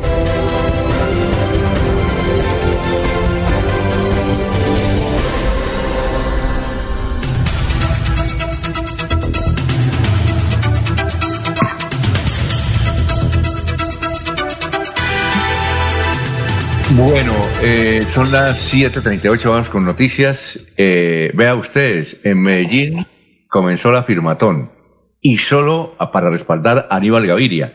Y solo, y solo ayer recogieron 10 mil firmas. Van a recoger en la, en la, en la primera etapa 15 mil firmas para respaldar eh, un... No, a ver, doctor Julio Enrique, esto de entregarle 15 mil firmas a la fiscalía incide en algo la gente que quiere la libertad de Aníbal Gaviria, ¿eso incide algo? Dice, porque No, no, estoy leyendo la noticia de que ayer recogieron 10 mil y la vocera dice, es que vamos a recoger 15 mil porque esa es el, la base que nos pidieron en la fiscalía. ¿Eso ayuda en algo? No, Alfonso, no puede ayudar en nada. En, en los sistemas democráticos, la justicia es democrática en tanto se garantice la autonomía y la independencia del juez para tomar decisiones. Aquí no hay justicias por, por decisión de, de- de carácter popular ni por respaldo masivo. Esta no es una justicia electoral como tal, Alfonso. Pero, pero bueno. hay una cosa, director. Sí. Eh, eh, eh, eso, en un Estado, pues, eh, uno le aprende a los abogados y a los que saben de eso que sí, en un Estado de Derecho y en un Estado de Derecho, ¿no? Es la ley. Pero pasa lo siguiente. Pero es que de un tiempo para acá con las redes hay una condena mediática primero que una condena judicial. Entonces, de alguna manera, hacer presión social, la sociedad sí la hace presión, de todos modos el fiscal siente que tiene un contrapeso al otro lado. Es decir, así como es un exabrupto lo que hizo la fiscalía, porque no dio tiempo de nada, también es un exabrupto social de recoger 100 mil firmas. Son dos exabruptos ahí. Pero es la manera de hacer presión de manera pacífica, ¿no? Y eso también hace parte de la democracia. Porque, eh, eh, digamos, lo mediático condena y entonces la fiscalía se ve presionada y toma decisiones en caliente para mantener el rating, como se dice. Y los Mire, ya siente que no se obró bien. Entonces, de alguna manera hay un correlato, hay un reflejo mutuo. Mire, eh, hay un asunto y es que ayer importantes periodistas colombianos, como eh, el doctor Vélez de la FM, como otros del tiempo, del espectador, eh, dicen que el miércoles, es decir, mañana, la Fiscalía va a dictar medidas de, de aseguramiento a varios gobernadores y a varios alcaldes por lo del el manejo de la pandemia en materia de contratación. Eh, yo que recuerde, nunca nadie ha podido pronosticar una decisión judicial. Es decir, eh, uno dice, ese, ese lo van a capturar pasado mañana, eh, ya viene la decisión en aspectos administrativos y de corrupción. Yo no sé si ustedes tienen algún, algún episodio donde los periodistas se hayan podido adelantar a una decisión de la Fiscalía. La presumen, pero que vaya a suceder, no. Mire lo de Aníbal Gaviria, eso fue una sorpresa para todos. Nadie la... Y, nadie la, la, la visoró. Pero en cambio hay otros casos donde uno eh, dice, a este gobernador le van a echar ya en esta semana le van a echar que no sucede. Mm. ¿Ustedes qué opinan sobre esas eh, esos twitteres que ayer Lo que pasa es que el doctor Vélez y compañía anunciaron de que mañana la fiscalía va a dictar medidas de aseguramiento a gobernadores y alcaldes. Como, como los comunicadores, como el periodismo tiene el derecho de que me reservo la fuente, ¿no? Entonces, pero eso es porque han llegado al extremo, digo yo, eso es una, una conjetura también, con todo respeto de los periodistas y los buenos periodistas sobre todo, de que tienen, eh, digamos, tienen conexiones internas en las instituciones y, digamos, se, y se atean, y entonces se atreven a dar información. Lo mismo hay en la calle, hay veces que a alguien le dicen pilas que le van a cargar la mano el juez tal, entonces el mismo funcionario adentro chivatea. Eso es absolutamente incomprobable. Pero si hay un correo de las brujas ahí que atea al periodismo y atea a la ciudadanía y algo de imaginación del mito urbano, ¿no?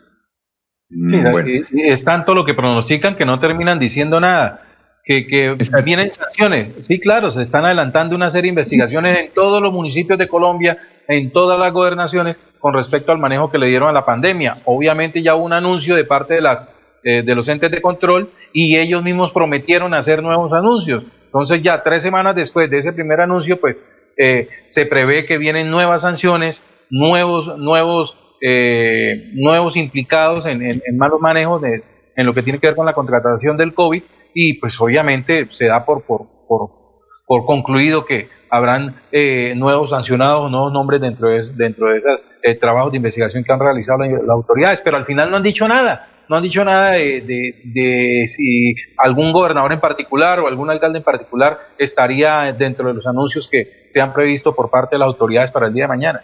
Ah, pero bueno, a propósito de esas investigaciones, Alfonso, ¿y en qué va lo del socorro?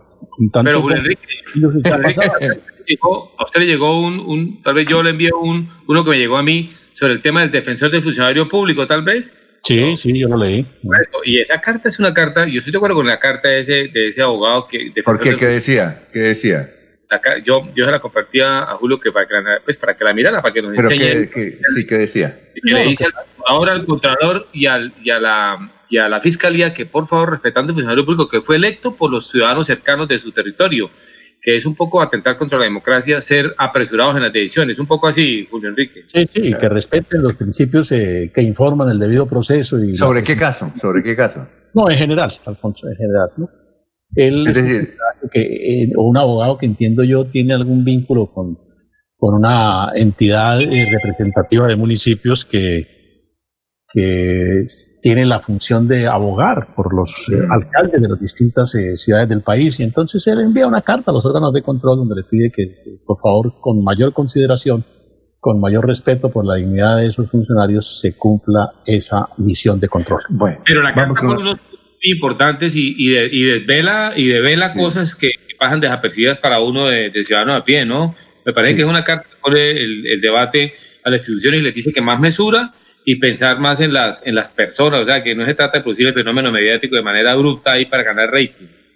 Bueno, vamos con una noticia, Jorge, a esta hora. Son las 7:45. Don Alfonso, propietarios de canchas sintéticas de Santander piden que se les permita la reapertura de sus escenarios Estamos elaborando un protocolo de bioseguridad que presentaremos al INDER Santander para que se nos autorice reabrir. Lo así lo manifestó Robinson Amaya Plata, vocero de los propietarios de canchas sintéticas en el departamento y quien asumió el liderazgo durante la pandemia. Dijo que son cerca de 50 canchas sintéticas privadas las que hay en el departamento de Santander que generan cerca de 250 empleos y se encuentran sensiblemente afectados por la inactividad debido a la pandemia del COVID-19. Para diseñar el protocolo de bioseguridad, varios propietarios de canchas sintéticas se han reunido con profesionales de la salud ocupacional aplicada al deporte y garantizar así la salubridad de los clientes y trabajadores. Amaya Plata administra eh, las canchas Samara en el municipio de San Gil y confió que en la propuesta que será presentada al Inder Santander recibirá el visto bueno. Muy bien, eh, Laurencio, son las 7:46. Alfonso, es que actualmente en varios centros comerciales, Javier Suárez es eh, una persona que corte cabello, pero para ingresar a los centros comerciales hay que cumplir una serie de requisitos, particularmente con bioseguridad. Hay que llevar un tipo de estas eh, caretas o lo que quiera, llevar el tapabocas como quiera, cualquiera de esos elementos tiene que llevar. Precisamente Javier Suárez nos explica en qué consiste y cómo están preparados en el corte de cabello. Javier Suárez, eh, trabajo en peluquería. ¿Cómo les ha ido? Pues en estos días, eh, como teníamos eh, clientes que estaban aplazados por, por, la cuestión de la cuarentena, entonces ha habido trabajito estos días. Desde nosotros abrimos el martes y en estos días, pues en estos tres días que hemos trabajado nos, nos ha ido muy bien. Siempre había, había gentecita pendiente, entonces todo eso nos favoreció ahorita que volvimos a retomar la profesión. Tienen que, ¿cómo se hace el proceso ahora? Estamos cumpliendo con todos los protocolos, estamos dentro de un centro comercial, entonces eh, nos regimos por los protocolos. De hecho, el centro comercial tiene unos y nosotros tenemos otros a la entrada del salón también. A la entrada tenemos la desinfección de pies con los tapetes, con amonio cuaternario, se les aplica su gel antibacterial. Importante que el cliente venga con tapabocas, mantener el distanciamiento. De todas maneras, donde nosotros trabajamos siete personas, ahora solo estamos trabajando prácticamente tres personas siguen igual o subieron en virtud de que ahora toca con turno y todo? Toca asumir más gastos, ¿no? Más gastos porque ya toca todo prácticamente desechable, capas desechables, eh, toallas desechables, todo. Entonces eso hace que el costo aumente un poco. ¿Y las formas para llegar, cómo se hace ahora? ¿Por, ¿También se puede solicitar o cómo? Sí, nosotros estamos trabajando con cita previa, ¿no? Con teléfono. Nosotros trabajamos por teléfono. La gente llama, asigna su cita, se le da la cita y ahí se le anota la hora en que debe llegar, en su turno y, ya cuando el cliente llega pues ya prácticamente le tiene asignada su cita a la hora que él dice. Si acaso uno está ocupadito y el cliente tiene que esperar cinco minuticos, entonces se le dice que por favor espere un poquito afuera para que no, es, para que no se acumule tanta gente ahí dentro del salón. ¿Deben llenar una ficha, algunos datos? El... Sí, nosotros tenemos una ficha donde se le, averigua todo el historial al cliente, dónde estuvo, el nombre, la cédula, si ha tenido fiebre, si todo lo concerniente ahorita con el COVID. Javier, entonces seguir atendiendo a la gente con todas las recomendaciones de bioseguridad. Sí, sí, sí, claro, sí, toca seguir atendiendo a la gente con todos los protocolos de bioseguridad, sí, señor. De hecho, uno le recomienda a la gente cuando viene acompañada que mejor vengan solitos, porque acá al salón pues solamente se recibe el cliente, ¿no? Los acompañantes deben estar afuera, entonces uno le recomienda mejor que vengan solitos los que puedan, los que no necesitan compañía. Muy amable, Javier, por estar aquí en Radio Melodía. Bueno, con mucho gusto, sí, señor. Muy bien, eh, era, eh, no parecía venezolano, ¿no? Laurencio. No, señor, no, él es eh, de Cartagena. Ah, bueno, vamos para Barranca Bermeja, allá está Soel Caballero, aquí son las 7:49 minutos. Soel, lo escuchamos. Soel Caballero está en Últimas Noticias de Radio Melodía 1080 AM. Buenos días, Alfonso, para usted, para los compañeros, igualmente para todos los oyentes. La alcaldía distrital de Barranca Bermeja dio a conocer el paquete de alivios tributarios al cual se acogen teniendo en cuenta el decreto presidencial. Esto le permitirá a los contribuyentes barranqueños acogerse a los descuentos pagando el 80% del capital tanto de los impuestos de industria y comercio, predial unificado, alumbrado público, además de las multas de tránsito. Hay que tener en cuenta que se contempla además plazos hasta de 12 meses sin intereses ni sanciones. Podrá podrá también hacer la cancelación por transferencia electrónica, consignación en las entidades bancarias estipuladas, descargando también los recibos en la página web de la alcaldía distrital. Por otra parte, la alcaldía distrital de Barranca Bermeja a través de capacitaciones virtuales está orientando a los comerciantes para que apliquen el protocolo de bioseguridad al interior de sus negocios y puedan presentar la debida documentación que les permita avanzar en la activación laboral de manera responsable. En el más reciente espacio participaron cerca de 50 empresarios a quienes se les ayudó a despejar dudas. Noticias con las que amanece la ciudad. Continúen compañeros en estudios en últimas noticias de Melodía 1080 AM. Oye, Jorge, gracias, eh, Joel. Oye, Jorge, ¿usted conoce Campo Capote? Campo Capote. Me ¿Sí o suena no? Campo Capote. Eh, Puerto Parra. Corregimiento de Ah, Puerto no. Parra. Sí. Bueno, eh, No, no, no. oiga, ¿cómo en sus andanzas por televisión nunca le tocó ir a, a informar de por allá? No, señor. No, no. Puerto Parra. No. Fui por, por otro tipo de noticias. Pero a Campo Capote no. No, no, no. Eh, pero, Laurencio, eso queda más cerca de esa Santa Elena de Lopón, ¿no? Campo Sí, Capote. es que por ahí se divide la vía, la transversal o la ruta del sol dividió al municipio. Entonces, el municipio queda en la parte alta hacia el río Magdalena y este corregimiento queda en la parte hacia Santa Elena de Lopón, hacia la sierra, eh, digamos, a la montaña. Es que todavía siguen en Campo Capote los vecinos alterados. No deja- allá tiene Ecopetrol pozos, eh, no dejan entrar a la gente. No dejan entrar a la gente. Es decir, el que salga no vuelve a entrar.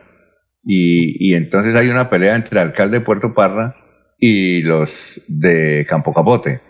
Eh, ahora, en los corregimientos no hay autoridad, ¿o sí? ¿Quién es la primera autoridad en corregimiento? Los municipios suelen nombrar un inspector de policía eh, como para tener una especie de puente entre la administración y, y, y los ciudadanos. Lo que sucede en Campo Capote, en este, en el pozo eh, Sí. eh, Galax 1 creo que se llama, Sí. eh, eh, es que eh, la comunidad está reclamando desde hace, hace casi una semana eh, la vinculación laboral de, de- de personas de- del, del municipio en las actividades que se están realizando en este pozo petrolero. Ellos lo que hicieron fue un bloqueo porque al parecer la firma contratista eh, ha vinculado mucho personal foráneo de Puerto Parra. Entonces, eh, ellos ven que en lo laboral eh, están siendo marginados con respecto a los trabajos que están realizando allí en, en- este pozo en Puerto Parra, en Campo Capote. Ya llevan casi ocho días de protesta en la cual pues bloquearon el acceso al municipio y no ha habido manera de mediar con ellos eh, que permitan eh, la reactivación de las labores dentro del, dentro del pozo. Recuerda, doctor Julio Enrique, que antes se llamaban, había corregidores, ¿no? Sí, claro, sí. ¿Eso se acabó con la constitución del 91? No, es que el corregidor era Alfonso, el, digamos, el- el- la autoridad administrativa en lo que se llamaba el corregimiento, ¿no? Sí, pero se acabó. ¿Por qué? Eh, en la, Se modernizó. en la- La administración Era- pública bueno, se modernizó Alfonso y obviamente esas figuras fueron desapareciendo. la constitución del 91 tal vez, me Desde parece. antes, ya, desde antes, Alfonso. Ah, bueno, perfecto. Eh, son las ¿Cómo? Estuvo Isidro Carreño, muy famoso inspector de policía. Por San Juan Bosco la Verde, ¿no? Están Sí, haciendo eso otra queda película. cerca. Están haciendo esta película allá en San Juan Bosco la Verde, pero yo no sé si ahora con la pandemia pues esto se, se redujo porque no pueden llevar cámaras ya, entonces eso han hecho muchas películas sobre, sobre la creación, ¿de acuerdo que llamaba Muerte a Secuestradores Más? Antes de la más, SAUCE. sí, nada. Hablaré con- eh, este fin de semana con una persona que conoció a un Isidro Carreño, o yo, al inspector. ¿Va a entrevistarlo? ¿Listo? Don ¿Listo? Alfonso, a un Dígame. señor. Para terminar, Jorge. de- de- Sí. Para terminar, Jorge. Para irnos, don Alfonso, la noticia que ha sido, acaba de publicar el portal Ecolecua, el cual habla de que de un mordisco le fue amputado una falange a un agente de policía en un amotinamiento en el municipio de Cantagallo, en el sur de Bolívar. Sucedió cuando algunos habitantes que violaban la cuarentena y el toque de queda y consumían bebidas alcohólicas, quien fue identificado como Luis Carlos Murillo, agredió a uno de los uniformados y en el forcejeo le mordió el dedo índice de su mano izquierda, arrancándole la falange distal. El nombre del agente de policía no ha sido revelado. Eh, algunas fuentes han informado que Luis Carlos Murillo también le arrancó una oreja a un contratista de Ecopetrol hace cerca de cinco años de un mordisco. bueno, muchas gracias. Eh, nos vemos mañana, ¿no? Cinco y media. Éxito, ¿no? Se despertó el canibalismo del señor. Sí, ya viene a las ocho y media esta última hora noticias eh, con Nelson Rodríguez eh, y Plata y con su esposa Nelly Sierra. Y a las once, oiga vecino, y sigan toda la información en melodíaenlínea.com. Que pasen un buen día. Últimas noticias los despierta bien informados de lunes a viernes. En todas las áreas de la información regional, un periodista de Últimas Noticias registra la información en Radio Melodía 1080 AM y en melodíaenlínea.com. Director Alfonso Pineda Chaparro.